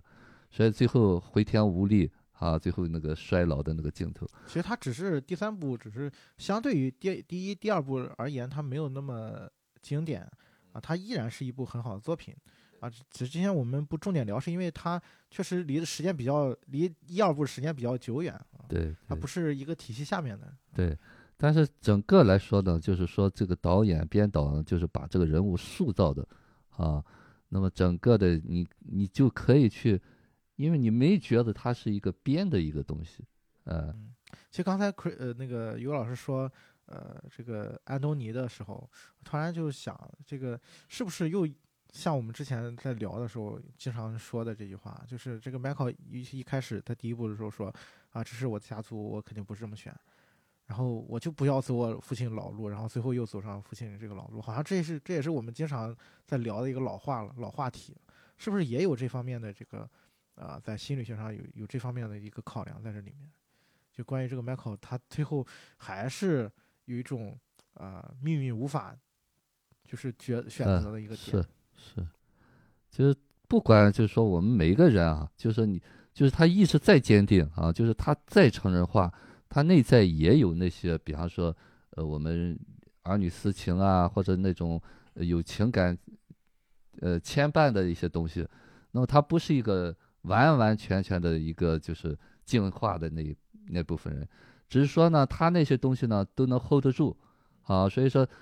这个人才就是说大事不乱啊，就是我们就怕这种 冷静的人，所以一旦冷静呢，就是他是很有力量的，所以他在处理的几段事情的时候，其实他包括他那个就是他把那个妹夫杀了以后，呃，姐夫杀了以后，那个康妮那个愤怒，虽然他打他。啊，但是呢，他是他是他那个就是为什么康妮后来就变得那种放荡的那种东西，其实也是一种报复，啊，哎、但是呢，最终呢，就是康妮看到了这个弟弟的这个用心，啊，所以他回来辅佐他，啊，那么这个东西呢，就是说我们说的，就是内在的力量，就是大多数人是没有这个力量的，啊，所以说这些人才会是英呃说领袖人物，哎，对，城市的人，啊，当然这个社会当中呢，大多数人还是一个普通的人，啊，所以说为什么有这个教父？教父就是他像呃一个统领者啊，但是呢，这种统领者他并不是说呃，比方有官衔或者什么东西啊，也不是说呃真真正正说特别有钱或者怎么样，更多的是以德服人的那种东西。我觉得从这个点上，第一步，嗯，可以，呃，你可以当做是这个 Michael 的一个成人的过程，对吧？成为教父其实就是成为一个人，呃，就是成为成人成人的一个过程，就他的一个成长的过程啊。最后成人就是那个标志性的，所有人拿起他的手背亲吻啊。他成为教父也是他成人一个标志嘛，啊，就成熟的那种标志嘛，就是他的这这种责任感啊，这种啊对于家庭的那种啊，包括笃定。啊，他内心那种性格当中的坚毅的那部分，啊，实际上是一个他承认的一个标志，对吧？而且在这个成人的过程当中是有代价的，可能很多人就会恨他或者什么样啊，包括他的家人啊。其实说白了，呃，为什么我会当时我会觉得就是那那场戏呢，杀死他哥哥，其实他哥哥那一刻已经有所悔改的那种感觉。对，其实包括他最后他跟凯的那段对话，就是凯问他，就是当他妹妹来质问过他之后，凯说：“那到底他姐夫是不是你杀的？姐夫是不是你杀的？”当然，从剧情上来看，确实是他第一次对凯撒谎。第一次带凯来这个家族的时候，他对于家族里面比如杀人啊这些事情，他都是直言不讳的。那是他第一次对着他的妻子说谎，也是他成为教父之后的啊。我觉得那个结尾是特别的经典啊，留给观众很多的空间啊。他当所有人进来亲吻他的手背之后，然后他本来是妻子质问他嘛，说到底姐夫是不是你杀的？然后他说不是，然后他妻子好像舒了一口气，然后他妻子说啊，我们需要这个缓一缓，喝杯酒。然后他去屋外倒酒去了，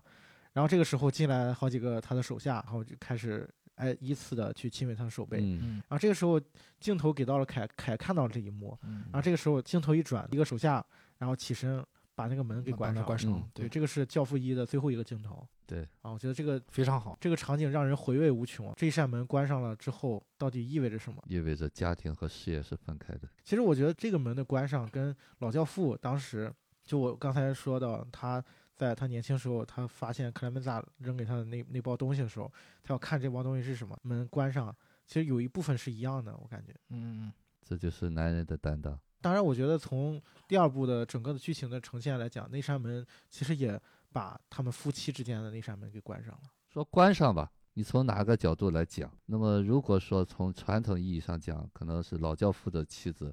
她很欣赏这个被关，给他一个空间啊。但是呢，对凯来说呢，他可能要有参与感啊。所以说这一扇关，这就是说两代人的命运不一样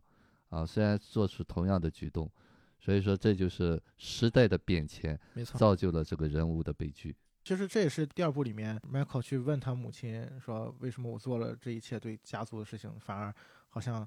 就所有人都离开了伤害了家族。？”然后他母亲是其实没明白他是什么意思。对他母亲完全不明白，嗯，这个我觉得这是导演高明的一个地方，告诉普通的观众，他心里面那些困惑，一股脑的，他只能说给他最信任的那个女人听，就是他母亲。但那个传统的母亲已经不能给他这个新时代的 Michael 所产生的疑问的答案了啊！有些问题是需要你自己去面对的。对，然后，哎，是 Michael 他说时代变了还是？对，应该是 Michael 说的。其实这个刚才呃，于果老师说了，还有香说的非常好，就是第二部里面有一个很重要的命题，就是时代变了。嗯，然后他也是通过两代人的这个，就是回忆老教父的发迹史跟 Michael 的这一段，他成为教父之后的一些行为剪接在一起来去串起来这两个时代的对比。然后时代变了，然后对这个家庭的影响，嗯，其实我觉得可以补充一点，我觉得很有意思的，就是刚才我们聊到很多 Michael 身上的点，就他为什么比起两个哥哥，然后更受父亲的青睐，我自己是这么想的，就是大家可以留意到第一部的时候，老教父 Vito 他在。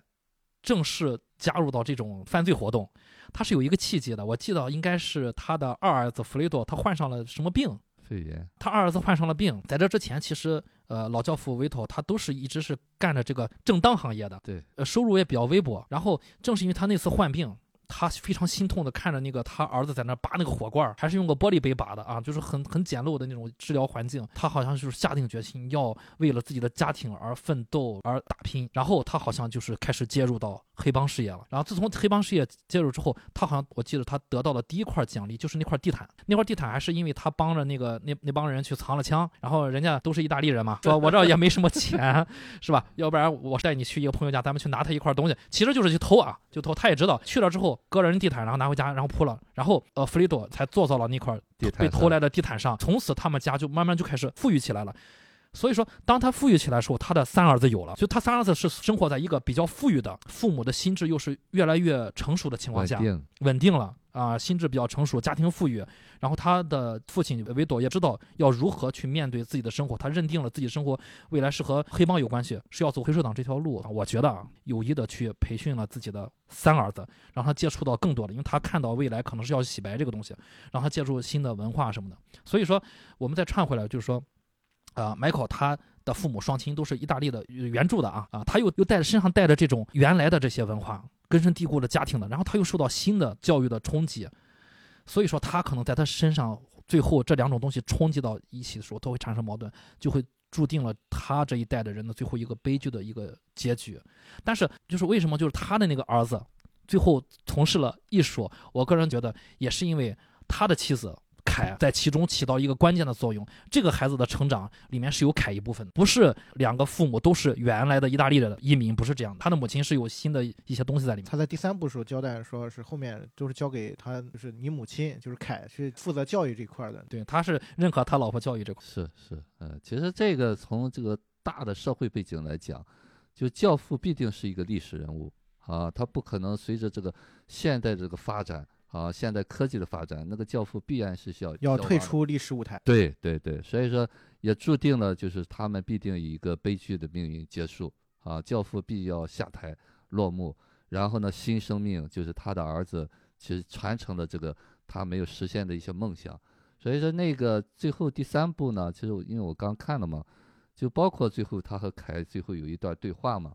他说我始终没有爱过别人，爱也是说我也从来。就我一直爱的是你，啊，就是但是呢，这个东西呢，就是说我们现实当中呢有很多的部分，就凯也有一些很心痛他的东西，他想去尝试着去改变，改变他，对，但是呢，那个东西呢就在里面，可能这个 Michael 可能就是理智大于情感吧。我觉得这个是很有意思，他其实从一二部到第三部的他的整个的对人物的刻画的一些变化，其实也反映出那个时代在当时那个时代背景下面。然后导演和编剧他们的变化，嗯，其实，在那个时代影响之下啊，这个人物应该会，他是呈现出一个什么样的面貌？他是不不一样的。对对。毕竟前两部《教父》是七十年代的事情，然后第三部是九零年拍，整个的社会也在影响着他们啊，影响他们的思想。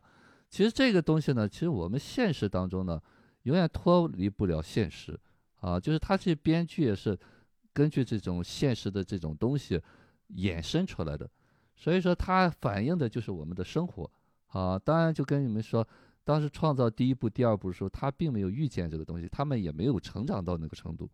啊，到了第三部呢，就把这件事情，就是这就是我们人啊进展人的这种命运的共同体的这种发展的一个脉络吧，啊，展示出来了。然后其实我觉得第二部里面还有一个点是让我觉得，如果说第一部的故事可以当做是 Michael 成人的一个过程的话，那我觉得第二部就是 Michael 逐渐失控的一个过程。其实，在包括他跟他妻子的这个关系，包括他跟他家族里面的人的关系，包括他跟他二哥之间的关系，就包括他跟他母亲的对话，其实也只是彰显了他的内心那种困惑。就为什么他越想去守护、越想去抓住的东西，反而越来越不受自己的意愿所控制啊，慢慢的从他身边离开啊。其实第二部里面那个结局，那个那场戏也是也是特别经典。经典，我特别喜欢。就那场戏是，呃，当时他 Michael 已经就是他其实是一个回忆嘛，回忆，对。回忆的是所有人都在的时候的某一年的圣诞吧，圣诞还是给他给他父亲过生日，啊，给他是好像对，给他父亲过生日，给老教父维托过生日，然后所有人都在桌子上啊，桑尼、他二哥、他大哥，还有他他姐姐，还有他妈 Tom 啊，还有 Tom，对，然后所有人都坐在桌子上等着老教父回家，都在讨论说这个服兵役的事儿。然后当时是老教父安排了让这个老三 Michael 可以免于服兵役。当时在饭桌上，然后 Michael 就宣布说我已经参加海军了。然后这个时候老大就很愤怒，说你怎么这么不懂事儿？然后这个只有老二啊被他亲手杀掉的这个弗雷多，然后站起来跟他握手说恭喜你。然后老二反而成了最理解他的那个人。然后呢？他们所有人都站起身来。当时老教老教父要进门了啊！当然，这个里边有个段子是，当时其实想让马龙白兰度来客串一下，但是好像没谈拢还是怎么着的，然后最后只能就是相当于这个人没出现嘛，就老教父没出现嘛。也是第二部的一个梗，就是第二部在不停的穿插德尼罗演的年轻版老教父和这个新教父，呃，阿尔帕辛的新教父，三个小时了，大家都没有看到这两个人没有交集，大家想到到最后了，三个小时是不是要给交集了啊？都在想这个问题。但其实我觉得他最后这个遗憾，恰恰是他的一个非常好的一个设计。所有的人都去门口去迎接这个老教父，然后这个时候只有 Michael 一个人坐在这个桌子上。对，其实他当时在那个桌子上的时候，众人都在的时候，他也给了很多的镜头来体现，就是这帮人在桌子的一边啊，这帮人在谈同一个话题，只有 Michael 在桌子的一个角落里头，孤独的在那吃饭，就是他呃有一个鲜很明鲜明的对比。包括最后老教父回来，一帮人都去了，只有他自己留在了那个餐厅里头。对，其实从这一刻开始，他真的成为了所谓的，就是从电影的这个层面上来讲，他成为了一个孤家寡人的感觉。他这种就是所谓的，我说从第二部一开始，他一直想要抓住这些东西，慢慢的从他手里面划走，然后最后成为了一个孤家寡人，成为了一个人啊，这种悲凉的感觉，在第二部里面，就是尤其是这个结尾，就呈现的特别的，就让观众一下子。感觉心颤了一下 啊，就这种悲剧的感觉嘛，就早有预示啊。早在他要接手家族事业之前，他就已经是个孤独的人了。其实这个点其实也是我们之前有去聊过的一个话题嘛，对吧？啊，也是一个老生常谈的一个话题，就是他作为一个意向的代表吧，啊，就是有的时候我们特别想抓住一些什么东西的时候，啊，反而慢慢的你会发现，对这些你越想控制的东西，越会失去了对他们的控制。对，其实。说白了就是说，在这个塑造这个 Michael 这个人的时候，就是我们就恰恰揭示了人的本性，人的本性就是孤独的，啊，就是你想，呃，比方说其乐融融这些东西，这只是一瞬间，啊，那么每一个人都是独立的，每个人都是你孤独的，啊，不管你想怎么样维系它，就用我常说的话，就是说，关系嘛，关系必然是两个人的，你只能说了你自己算。那个人你永远说了不算，所以说这个东西呢，你只能是一厢情愿。当然，我们有些要那种其乐融融的话，一定是有妥协和牺牲的。在我看来，就是在意孤独的人，就是把孤独看得非常的不好，才才在意孤独。哎，对我个人的体会，以前我也有这种感觉，但是后来我的感受啊，就是孤独也没有什么不好。嗯，就是你怎么看待孤独这个事儿？孤独就是一个常态，就和热闹是一样的。或者说是 Michael 对于家庭这个事情太过偏执，或者说成为一种执念了，反而就是让他就做出一些事情，反而是让这个家庭往坏的那个方向去发展了。不觉得是往坏地方发展吧？啊，就是，呃，就像我刚才说的，向好的地方发展是我们一厢情愿，啊，当然在也可以做到向好的地方发展，其乐融融。他必须要牺牲一些东西，那么像他这个麦克，对，像麦克他非常清晰的这个东西，他必然要接受这个孤独，啊，就是这个孤独是他的，就是这种人性的悲凉吧，啊，就是人是不完美的，啊，你必须要接受这个东西。当然，这个在我们大多数人是不能接受的，所以我们成为不了那个独一无二的人。嗯或者我我觉得就是就说说白了，就是他们家这份职业从第一步开始就是。工作和家庭是不没没法分离的啊，分离不干净了。但是 Michael 到第二步吧，要要把它分开了。可能第一步的时候，他爸可能也有些是分开的，但是他妈觉得可以接受啊。但是到第二步的时候，他硬把它分开，但他老婆好像不接受。时代来临了，你要认清楚，其实这个你的职业其实和社会上就是我们普通人的职业是不一样。因为我们普通人在工作上你是这个职位，回到家你你就是一个孩子，是一个老公，是一个什么？但是他那个职业就是因为是家族式的，就和家族是紧密相连的，所以说他需要照顾到每一个人。当他在照顾的时候，他可能角色上转换，或者是其他的就是关系上处理，可能就，呃，不太到位，就逐渐失控。对，有得就有失吧，啊，但是这一刻是不是你选的？但迈克呢？虽然他在那一刻哈，就是说，包括他对凯撒谎啊，就那一刻他是非常笃定的啊，其实那一刻他并没有打根儿，对对对，没有犹豫。对，我觉得他杀他姐夫是能负责的。对对对对，就他杀他哥哥，他心痛。对，但是这个心痛他要承担。对，其实他作为一个，就是他比较内心还是比较成熟嘛。他在那个湖边的那个大落地窗那个在那看着，对，一般人恐恐怕是看不下去。是，大家可以注意啊，那个镜头特别好，导演就是科布拉没有给那个船枪响，没有给船，这是完全展现这个男人的那个心境，就是他是亲眼看到哥哥被杀掉之后，枪响之后，他才把头低下了。就你能感受到，就是他是要负责的。对，啊，他是决定要杀他的。呃，在那个宴会上。去拥抱了自己的弟弟，就拥抱了迈克啊！那一瞬间，就他哥是回归家庭的一拥抱。但是那个时候呢，就他弟已经非常的确定我要杀掉我哥哥，所以他导演给了一镜，就是 Michael 看了一眼自己的那个杀手，冲着他看了一眼，就是告诉杀手，即便我哥哥这么抱了我，你也不用担心，就是该怎么样怎么样。他是完全能负责的。这个对，刚才于高老师说那个，我特别同意，就是他在第一部结尾的时候跟对着凯撒谎那一刻。其实内心是笃定的，就是他为什么我觉得那一刻是他他的承认的一个标志，就是我撒谎了，我为此负责。就我撒谎，我是为了这个家族，为了整个的事业。他不是因为呃那个害怕而撒谎。对对对对，嗯，他并没有一丝的慌乱在里面，他只是想分开，他要承担这个，你将来指责我，啊，这一切我都承担。对，就是你还是不知道为好。哎，对对对。但其实他面对凯的时候，还是有一些慌乱的部分。其实你看他显露情绪的几场戏。第一部包括第二部都是面对他妻子的时候，对，其实很少，对，很少，只有面对凯的时候，尤其是就是全片应该是只动了一次手吧，对凯。堕胎，然后他要离开他，带着孩子，其实就是这个动手这个戏是导演我觉得是非常非常珍惜的，因为他要塑造这个男人在自己的帝国，在自己的这些手下还有自己的这些民众面前啊，他的一个尊严，一个威严，但是唯独就是到了凯的那场戏，说本来他麦考以为那个孩子是被流产了，嗯，但是最后他老婆告诉他不是流产。是我刻意打掉的，嗯啊，就是我亲手打掉的你的孩子，所以他失控了，然后就动手了。但是那一动手就彻底完蛋了，因为毕竟凯不是传统女人啊，她是一个美国的成长的一个新时代的女人，一动手就完蛋了。其实这个动手也恰恰把这个 Michael 很立体化啊，他并不是一个神话的人啊，包括第三部他在和那个神父忏悔嘛啊，他杀了我我的亲人啊，其实那个东西呢。他不是说我们不是说没有这种挣扎，但是呢那一刻我要为这个负责，啊，所以我要忍痛割爱。那么很多人理解不了，但是呢，我决定要这样做，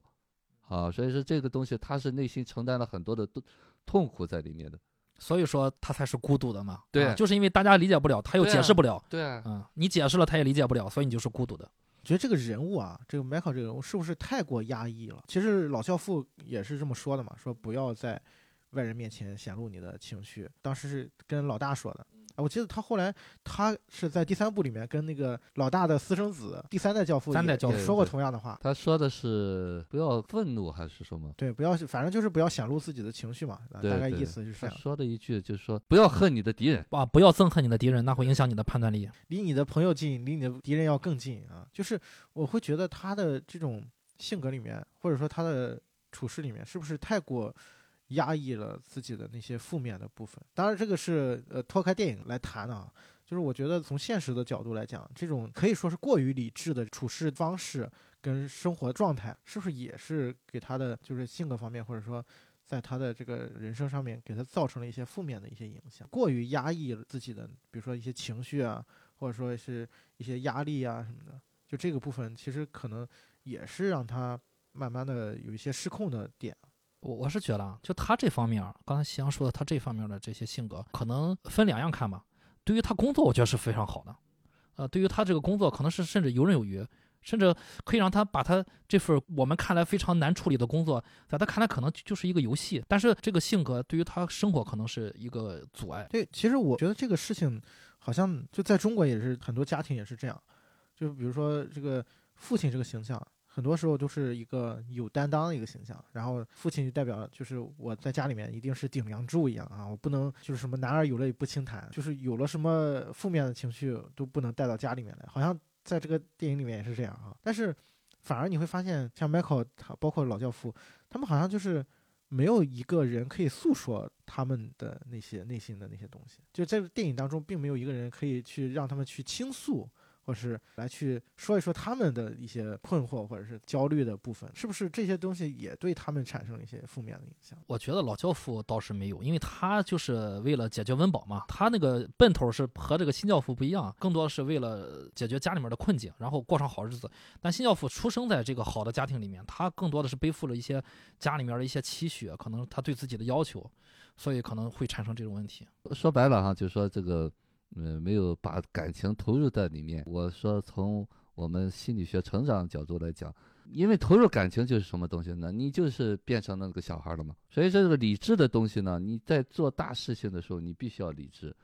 当然了，就是这个人是一个完整的人啊。当然，他这个剧没有去描写他这个东西。那么。呃，包括老教父，你看那个他选的那个教母的那种形象，那就就是个圣母形象嘛。所以说，他之所以有这个东西，一定是我们看不到的一面。包括凯，他一开始有一个交代，他们有床上那种那种戏，那是给他一些东西的，被删了。有一场戏是他们在那个圣诞节那天晚上，他们两个人在床上有一段对话，还没有呃知道老教父被刺杀的那个消息之前，对他说。骗他，其实那个在剪辑版的，他好几段这个迈克的床戏，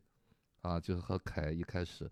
那么这个东西叫什么东西呢？就是我们内在有那部分小孩东西。那么那个东西呢，这就是有一个滋养的过程。那我是不是能够让滋养？包括你看他对他那个安东尼那种亲吻，包括最后他把那幅画留着，啊，包括最后那个音乐，啊，就是那个意大利歌曲《温柔的倾诉》。啊，其实那个剧，恰恰就是说什么东西对天悲悯的那种东西。那么我要再立起来这个东西，人就是这样嘛。啊，你有了这部分，那部分就少，不是没有啊。所以这才是一个立体的东西，让我们感动的地方。对，其实我觉得这是一个非常重点的一个地方，就是他不是一个呃传统意义上我们觉得是一个完人或者什么呀啊，他就是一个活生生的人啊，跟我们一样啊，只不过他面对的。情况啊，又比我们复杂。包括他最后就是他选的那个乡间骑士，啊，他最最后往死的那一段，他用了一个乡间骑士那个间奏曲。嗯，对，那个间奏曲是非常打动人的。是是是，啊，就是这一个姜文好像也很喜欢这个，他说过了，对，在那个《阳三日》里边用用过。对，那个间奏曲，说实话是一个经典。刚才说的都是第三部里面去。对对对对对，其实它整个是串起来的啊，包括它那个主题。呃，这个作曲好像也得过奥斯卡提名是吧？还是获过奖？应该是第一部还是第二部原创音乐奖？好像是一个意大利作曲家。他的音乐好像有一部分是科波拉的父亲做的。啊，就是他那个原创音乐，就他那个音乐的主题，实际上一定是带着一些悲悯的东西在里面。那么所谓的这个光鲜的力量的东西，那些不被人知的东西，才是最打动我们的。啊，在这个顶天立地。众人唾弃的那个背后，它承载了什么东西？这也是我们刚才在说这个话题嘛，就是他在世人面前，他表现出一种理智、极度的理智和压抑、克制啊。其实，在背后，他一定是有一些东西承载住他，不然的话，这个人是可能没有办法支撑这么长的时间、这么长的人生去支撑这样一个状态。那每个人他都会有一些，呃，我需要去。被呵护，需要去被温暖，或者是需要去倾诉的一些时刻，就是说是一个有血有肉的。当然了，现实当中呢，我们总是有些遗憾吧，啊。假如说呃有一个妻子能够把他所有的内在的这一部分接住的话，那可能就更完美了。对，其实我看呃这个电影，就是最近这一遍看这个电影也有这种很强烈的感受，就是如果换一个老婆 啊，当然人生没有如果啊，对，但实际上凯从某一方面实际上对 Michael 是有了负的作用。啊，我是觉得，当然他也化解了一部分，有一部分是伤害的，对于 Michael 来说是煎熬的。其实我觉得这个事情可能没有谁对谁错吧，就是这个这样一个情境下面，像我们想象的，如果是 Michael 再找一个意大利的，就是他那一任妻子，为什么他会死掉？其实这个东西是很，就是我们的所有的新生都伴随着死亡。更深远的意义上，你旧的不死，永远没有新的。对，其实那个意大利的妻子死掉了，有了这个新的 Michael 出现了。其实那个是一个导演的一种设计，就是是让 Michael 蜕变的一个设计，一个过程。对，但是他那个妻子的那一刻给了他一些滋养，就是让他那个小孩在那吃了一会儿奶，然后呢，他在后头有力量去做这么大的事情，所以他最后一直带着他孩子去看，这就是我们说心理学就是。就包括加牌的那个东西，就是它是有先后顺序的。有些人就是给你做了牺牲，有些人就是要到这戛然而止，啊，所以说你你必须要承载这个东西啊。那么这个东西呢，你只能感恩他。对，其实我们换个角度去想，凯这个人物，他也是自始至终是爱着迈克尔，只不过他们的理念不同，就是在这种事情上面，尤其是像这种所谓的黑手党，你会是每天受到人身威胁的一个状态。其实他有他的选择的这种道理，对吧？他有他的想要生活的、想要度过的一个人生的一个状态。其实从一开始，他们两个人可能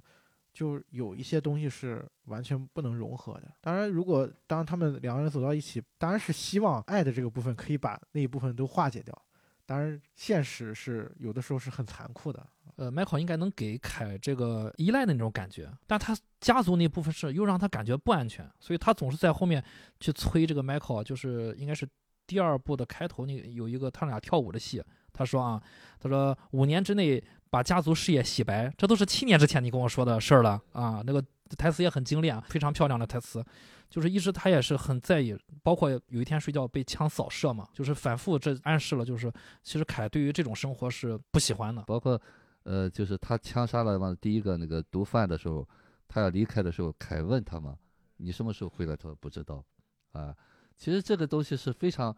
你说他那会儿他一定是爱着凯的，啊，但是呢那一刻呢，他要把这些东西放弃掉。就他有一段，你看他出去了以后，凯回来找他，到他家里找他嘛，啊，汤姆说不知道，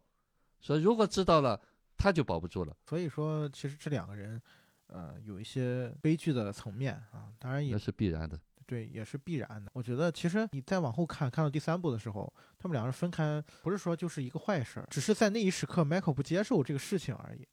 啊，当他接受了以后，其实，呃，他也会去想啊，那我的就孩子，其实交给他的母亲去养育更好，这些东西都是一种选择而已。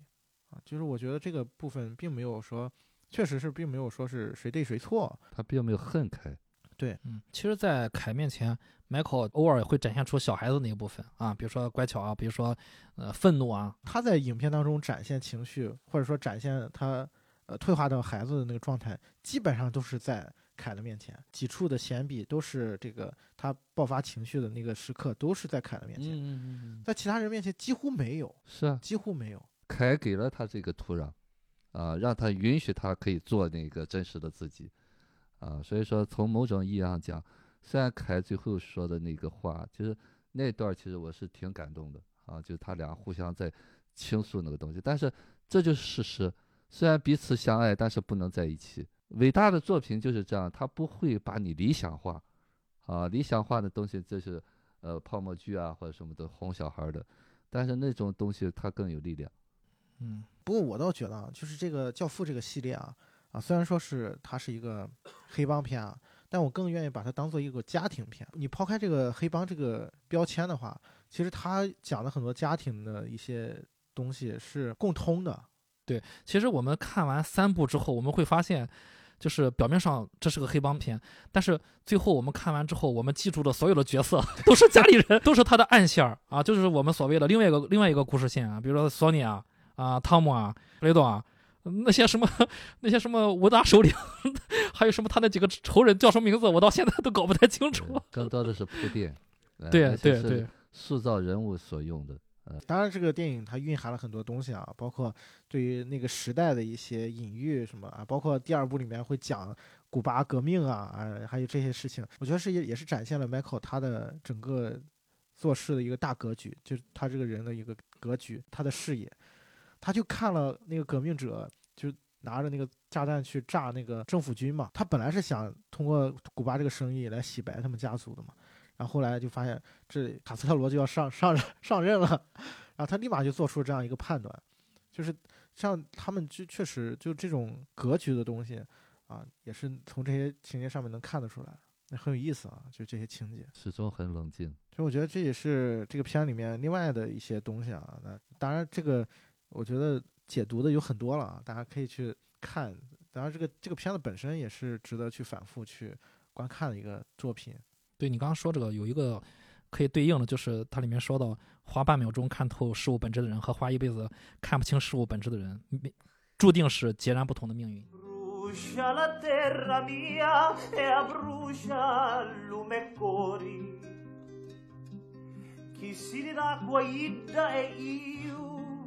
E e canto la me canzoni. 嗯、还有什么想补充的吗？我有一个就是小花絮可以补充在最后，呃，就是最近大家都知道美国大选啊，在大选之前还有一个让特朗普头疼的，就是这个疫情。就是上周周一吧，特朗普曾经攻击了美国一个顶级的传染病学家啊，叫福奇博士。他是这么攻击的，他说他告诉自己的竞选的工作人员说，人们美国民众已经厌倦了福奇和所有这些白痴的这些言论。啊，说这个福奇博士是个白痴。然后呢，福奇对于特朗普的这个攻击，他有他给了一个回应，他说解决病毒的事情是我唯一关心的事情，其他那些东西就像《教父》里说的一样，他引用了一句台词是 "It's not personal, it's business"，啊，就是 这不是个人情绪啊，这不是个人恩怨啊，这都是生意，生意啊，都是生意。都是工作而已啊，就是说 特朗普对吧？大家都明白啊，回应的很好。其实其实看谁更清醒一些。这个是，呃，好像是那个汤姆汤姆说的吧？一开始，就是在那个老爷子中弹之后，他们在讨论怎怎么回击啊。桑尼就说我要干，我要我要愤，我要泄愤，我要复仇。然后汤姆就说说你要稳，你要稳，咱们先稳稳。然后这个时候维涛就出来了。就说了一个最好的方案，就是我们这个时候我们要冷静下来先。这个时候如果不解决这个问题啊、老爷子还是会死，因为那个索拉索他一定要干掉老爷子。所以这个时候就是复仇是感情用事，但是我们现在不是要复仇，我们现在要保护老爷子。复仇早晚得干，但是现在不是第一位的。我们去干索拉索不是为了复仇，我们去干索拉索是工作上的，因为索拉索在工作上要除掉老爷子，他看得很清楚。呃，就是说，虽然是做同一件事情，谁去干是不一样的。对，所以说才会有结果结局是不一样的。如果桑尼去干，很有可能就送命了。即便他成功了，后面一擦不干净屁股，因为你把警察干死了，那就完蛋了其。实我们今天聊了很多啊，其实呃，这个片子里面还有很多的故事都特别的精彩啊，大家我觉得可以自己去再去看这个电影啊，包括我们没有特别具体的去聊里面的一些配角，我觉得配角也是很有魅力啊，包括这个弗雷多这个人，嗯啊也很有意思啊，大家可以有兴趣可以再去看这个电影，这也是趁着，因为我看那个呃新闻嘛，就是导演他是把《教父三》重新剪辑了，然后要出一个蓝光的版本，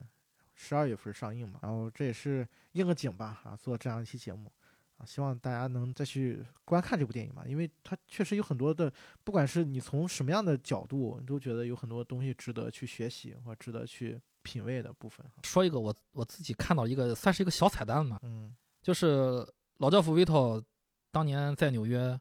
为了自己的二儿子弗雷多得了一次肺炎，下定决心要努力创造美好的生活，然后加入黑帮，从事黑手党事业，然后到最后儿子弗雷多还是死在了三儿子手里面。就是最后的结局就是啊，我们就串到第二部的结尾，从第一部的开头，当然第二第一部的开头其实是第二部的开头啊啊，这个故事的开头是第二部的开头啊，就但是我们倒回去看整个这个这个开头结尾。就是就是世事无常，我给人感觉是，但其中又你如果你仔细去想，其中又有其必然的道理。就感觉命中注定啊，救不了这个弗雷德。对，世事无常，但又其中又有对当年就是他是最难活下来，感觉就很很困难啊，让老父亲下定决心要努力的工作生活，然后去做出一番事业。呃，其实我觉得去多说两句，这个弗雷多这这条线。其实，如果大家想去做编剧，或者是想写故事，就特别好的一个点，就是这个人物啊，你怎么能让观众接受他的死？就是你要把他写死，但是你又不能直接上来就让他这个 Michael 杀了他，对吧？就是他虽然一上来他是叛徒，但是你让杀亲人啊，这个事情本身就作为观众来讲，他本身就是抗拒的。就所有的人，他从道德上来讲，他是不接受这个事情的。我就觉得，就是这个是呃，教父这个编剧他的厉害之处，就是他是一步一步的让观众去接受这个事实，就是弗雷多必须死。就是包括他几场戏的安排啊，其实一直在讲，包括在古巴的时候，然后那个呃，就是为什么就是维持这个 Michael 做这个事情的正义性，就是 Michael 一开始知道了他二哥背叛了他，但是 Michael 在。古巴当时革命混乱的那个时期，他还叫弗雷多说：“咱一块回去。”其实他的那个话外音就是我啊，我不计较，你别怕，没事儿。然后咱咱还是哥们儿，呃，就是还还是兄弟。然后就是一块回去，我带你回回美国嘛。嗯。然后弗雷多那个表表现就是，一方面他是害怕，一方面还是我觉得是他已经跟他的这个家族有疏离了。然后后来他回到这个美国之后，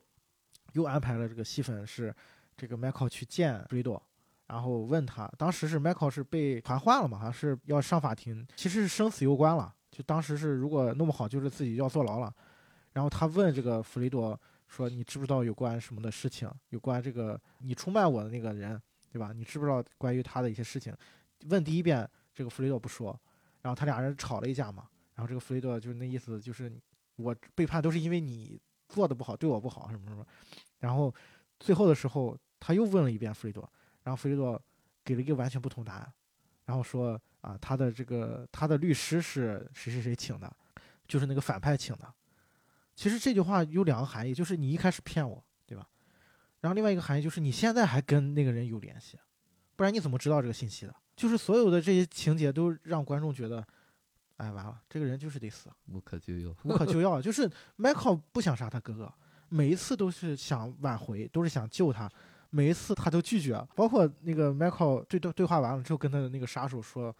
我不想在母亲死之前啊，母亲还在世的时候，就是让让他二哥还活着，不想让母亲看到他死，对，死在他前面，对，手足相残啊什么的。这个三哥的这个死，大家觉得啊，他确实是应该要死。当然，最后他的那个设计也是。”呃，其实还是给了一一个空间，就是这个弗雷多死的时候，给了给了那个 Michael 的情绪的变化。其实你刚才说这个地方，我突然想到什么啊？我想到就像这个自然法则一样啊，就是弱肉强食，啊，那个死的一定是弱的或者有病残的，啊，就像那动物一样，有时候就眼睁睁的可能狼追着，你就保护不了它，啊，它就是要被淘汰，啊，就是这个自然是有淘汰的。不能说我们想一厢情愿，你保了这个你就保不了那个，所以这个过程当中呢，那麦克他也是没法选择，就像对家庭一样，如果他要负起这个责任，他就不能儿女情长，他就不能满足每一个人的愿望。当然他在杀这个哥哥的时候，他一定是承担了很多，所以他最后才会有忏悔。对啊，包括最后第二部结局的那场戏，神来之笔的那个回忆，起码我觉得这也是一个补充啊。嗯，如果说让 Victor 和 Michael 两个人对调一下，时代不变，两人对调一下，Victor 会在这个新的美国梦的时代会更好吗？大家会觉得，我老教父的这个性格 是新教父的性格，然后老婆比，老婆不比，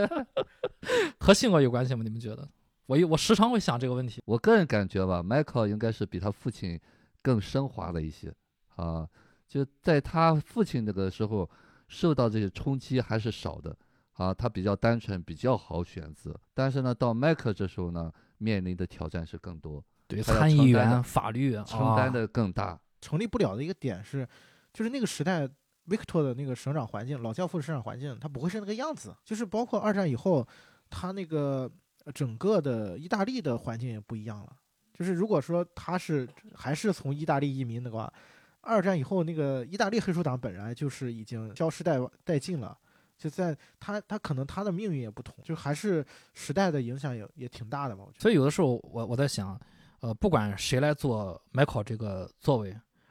做这个座位的人始终是要学会去接受一些东西的，痛苦、孤独，甚至就是张开双手去接受，要痛快一点儿。嗯，反正不接受也没有办法，因为因为很多事情的时候，你是就是历史你发生过之后，你才发现证明了就是反正痛苦也是过。其实我觉得不光是呃所谓这个黑手党了，就现在也是这样，就是你不管是你做出什么样的选择，你都是要承担的。对你愿意这样去选，你想这样去选，你就得想好了之后的一些后果。对，其实当我想到就是关于接受这一块儿啊，会你会发现，Michael 其实做的也不错。嗯，他因为他最主要是他在他可能有些地方没有完全接受，但是他最主要是他他还是承担了，啊，有很多他的选择他都承担，也许不会有人比他做的更好。他并没有想做一个完美的人，呃，他始终做这个东西，那家里人，包括下头的人对他的这种评判一定不会少，包括他那个姐姐恨他那个东西，他没有想过呃要权衡或者什么东西，他那一刻只有决定，在某一个方面啊，他的心理成熟度可能比他老爷子还要再高一些。是是，所以说他也不需要遵循以前人给他留下来的经验，他完全知道自己要怎么去做啊。当然，其中就会带来一些不好的东西，他就只能接受。所以说，呃，当你看到最后那个，比如说第三、第二集或者第三集结局的时候，大家会有一些惋惜，会有同情。其实有时候我在想，可能不会有更好的结局，那个结局可能也不错啊。虽然就是那个丧女之痛，那最后在第三集的结尾，最后在阶梯上那个。他应该是整个三部里面他最痛苦的时刻，他的一个一次完全的释放，啊，他这一生的最后的呃一个念想，嗯，可能最后就注定他的孤独。但是恐怕就是，呃，我在想，就是有没有人会比他做得更好？但其实无需做得更好，大大家会觉得惋惜，就是也仅限于惋惜，没有必要说，呃，会想说这个人有什么遗憾啊什么的。我觉得是这样，对，那就是选择的结果。嗯，其实这个关于这个电影还有很多故事啊，大家如果感兴趣，有时间我们有机会再去分享啊。对我重新再看的时候，我才意识到，原来那个德尼罗去给他父母报仇的时候是如此淡定，我都忘记了，对吧？就是那个维托回到意大利西西里去给他杀母仇人、杀兄仇人，去给他报仇的时候如此的淡定啊！就是这个这份淡定，就是为什么他的儿子这么的淡定，对吧？我没有带着愤怒，我只是要完成我的这个使命。就是他们讲究就是公平嘛，一命换一命，我就是告诉你我是谁，然后我为什么来，我为什么划你这一刀，然后结束。就那个淡定，我觉得哎，就是好像看到了他儿子为什么会有这份淡定，嗯，就那个沉稳。非常好，再看老片儿就会就一些很多细节，你会呃前后去想。更认可，就是说他这个人物是完全是一个立体的。哎，我觉得就是第二部给我印象比第一部要好，就对，我觉得也是很丰富。对，尤其是他把呃两代教父的生平叠化在一起那种处理方式。就他在那个叠化的时候，是这个片里面就是比较少有的那种视听语言啊，就有的时候你会看到年轻版的老教父好像在通过时空在注视这个自己的儿子发愁啊什么的啊啊，就是那些那些东西很厉害。别的电影叠化就很快，半秒钟一秒钟，他经常你看他有两到两到三秒钟叠化啊，他明显是有是有一个时空交错的感觉。我当时看资料说，呃，其实这段当时也是有争议的，就当时制片就觉得你这个都是两部电影了，啊，对对对没必要放在一部电影里面上映什么的。对，其实如果在第二部要开拍之前，他跟制片人说，我要在第二部拍那个以 Michael 为主，拍 Michael 的这个呃事业上奋斗发达，但是家庭里面要要没落，要出问题的时候，我再回去拍老爷子的那个年轻的事儿，制片人一般是不喜欢，很冒险，在类型片上是特别冒险的。当时有个就是幕后的段子嘛，嗯，说这个科布拉当时，呃，因为制片强烈反对这种做法嘛，对对对，然后当时他去问了那个卢卡斯，因为他跟那个乔治卢卡斯是好朋友嘛，嗯嗯嗯，然后去问卢卡斯说这样拍行不行，对不对？然后卢卡斯也是表示反对，但是有的时候真是这样，就是我觉得就是 富贵险中求。你想，我觉得就是他这种做法在后面很难有人敢这么做，因为就是科波拉甚至拍的时候也是有风险的。啊，就是你因为这个东这种事儿处理起来风险是很大的啊、是非常大的，经典可能真的不可复制也是他第一部的成功吧，给了他更多的话语权，啊，对对对，对，让他挺直了腰杆儿，然后发现他的选择都是对的啊。导演确实，他对于他的作品是有非常笃定的这个信心的啊，是是是对我就是要这样做，对，就是这种笃定，他才会造就这个笃定的作品。呃，如果你自己都不笃定的话，你肯定拍不出这样的效果来。嗯看那个故事说拍第一部时候也是，呃幕后这个科布拉跟制片方跟那个派拉蒙，就是有好多的矛盾啊，包括选角，就他选的角就制片一个都看不上，然后那个马龙白兰度，呃，用马龙白兰度不行，这个老爷子不听管，然后 然后用那个阿尔帕西诺说不行，他太矮了，但是都是科布拉坚持啊，所以才造就了经典。而且关于这个时长，确实也是一个矛盾嘛，因为发行方影片他肯定是希望短一点，然后排的场次多嘛，可以多卖钱。然后结果就是，我觉得就是有的时候真的是一个创作者，一个就是对他的想要做的事情的这种坚定啊，这种信念，其实有的时候你也说不上来，他他就觉得这个东西是好的，或者是就是就是一定能成，但是他就是这份信念，才是就是能让这个作品出来的一个非常灵魂的一个点。其实这个片子，我觉得有些就是人在可能有些观众在年纪比较小的时候，可能看这个片子有些地方他是看不到的。但我觉得正是这些年轻时候看不懂的这些地方，在你回头再去看第二遍的时候，你会看到一些很灿烂的地方，这样让你让你觉得哇，这是感觉很爽的地方啊。那里面包括了就是我觉得对于我这样一个男性观众，对于我来说是非常有魅力的地方。啊、包括他在一个男人如何在家庭、在社会、在职场，就它里面有很多的大家总结的职场经验啊啊，对，在职场都其实是很有很有教导意义的。啊，所以有很多人说这个《教父》是男人圣经嘛，然后说每个男人都要去看。呃，别看电影，对，就是我我倒觉得没那么夸张了啊，就是因为我觉得女生也可以看，为什么是 对为什么对对非得男人？哎，其实我觉得女生真的可以看，女生可以看看就是什么样的男人适合你，这里面各种男人都有。对啊对嗯，你喜欢什么样类型？对，这这个家族里面，当然了，呃阿尔帕西诺塑造这个 Michael 可能我觉得更完美一些。当然，你可能说他对凯那部分伤害，可能有些女女生可能不喜欢，但是你你仔细想，他是非常忠贞的，夫复何求，对吧？对吧？这样一个人在现在这个社会是不是非常的少有？专一。当他出现的时候，你是否也是和那些其他人说，你觉得我看不懂他？但是我觉得就是这样的人，他不会解释的这种人才是非常珍贵的。其实他最后就是第三集吧，话外提，就是说，呃，神父忏悔的时候，第一说的就是我对我妻子不忠啊，就是对不起他哎，对，就是在那一段时间，他有了一个就是一另外的一个选择，啊，就说那个他第一第一对啊任第一任妻子妻子啊，其实他和凯已经呃两个关系已经很好了嘛，后来就发展出这一段来。其实反正我觉得，呃，那段戏确实有很深的意味在里面啊。他也许是对意大利妻子不忠。其实我第一次看的时候，我真觉得就是当时有点儿稍微有点别扭，他那个戏剪辑的就是连在一起的。嗯，上一秒钟他妻子刚被炸，嗯然后回来就直接着去找人砍，然后我当时就第一次看的时候，真觉得特别别扭那一段儿，因为这男的怎么回事儿啊？怎么那个前脚老婆刚死就回来找 找？但我觉得这个就是 Michael 身上的一个独特的一个闪光点啊，就是普通人是看不懂的，但他非常清楚，对对对对他想要什么？对他非常清楚，这是非常可贵的。其实，对，其实我相信所有的观众都会和你一样，就包括我们一开始看这部分是需要理解的对，啊，这个东西就是太突破了这个传统的道德的一个观念了。那么在这个过程当中呢，你是不是敢承担这个东西？他是很清楚，他并不是说那种呃投机或者什么东西，他在找那个凯的时候一定是深思熟虑的。就像刚才在说的时候，他要完成一个家庭啊，这个家庭他必须有一个依托在里面啊，当然他无二选择嘛。嗯，包括我其实更多的理解，就是尤其是现在去看，更多的理解还是从他本身他的这种选择是下意识的，是他潜意识里面有有一部分的啊，是他希望能够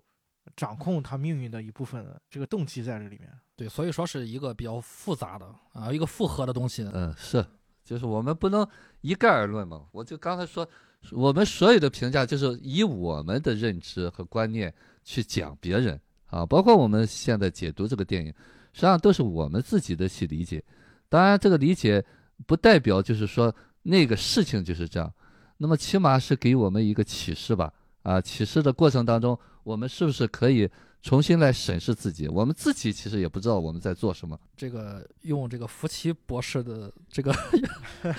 这个这个借着福奇博士的对特朗普的回应，祝特朗普好运。希望特朗普就是 personal 和 business 分开。这等着这个节目出来的时候，可能已经有结果了，已经有结果了啊！对，到时候我们就 再算彩蛋吧。Wine colored days warmed by the sun, the velvet night when we are one. Speak softly, love, so no one hears us but the sky. The vows of love we make, we live until we die. Is yours, and all because you came into my world with love so softly,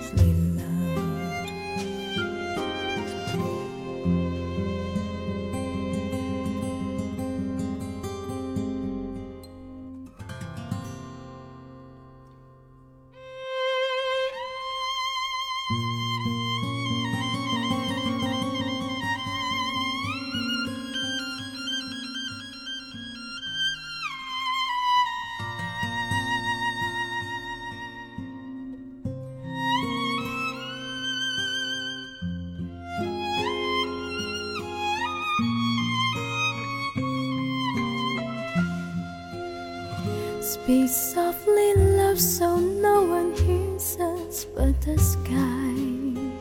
The vows of love we make will live until we die. My life is yours, and all because you came into my world with love so softly, love. Wine colored days warmed by the sun, the velvet night when we are one. Speak softly, love, so no one hears us from the sky. The vows of love we make will live until we die. My life is yours, and all because you came into my world will love so softly, love. You came into my world with love so softly.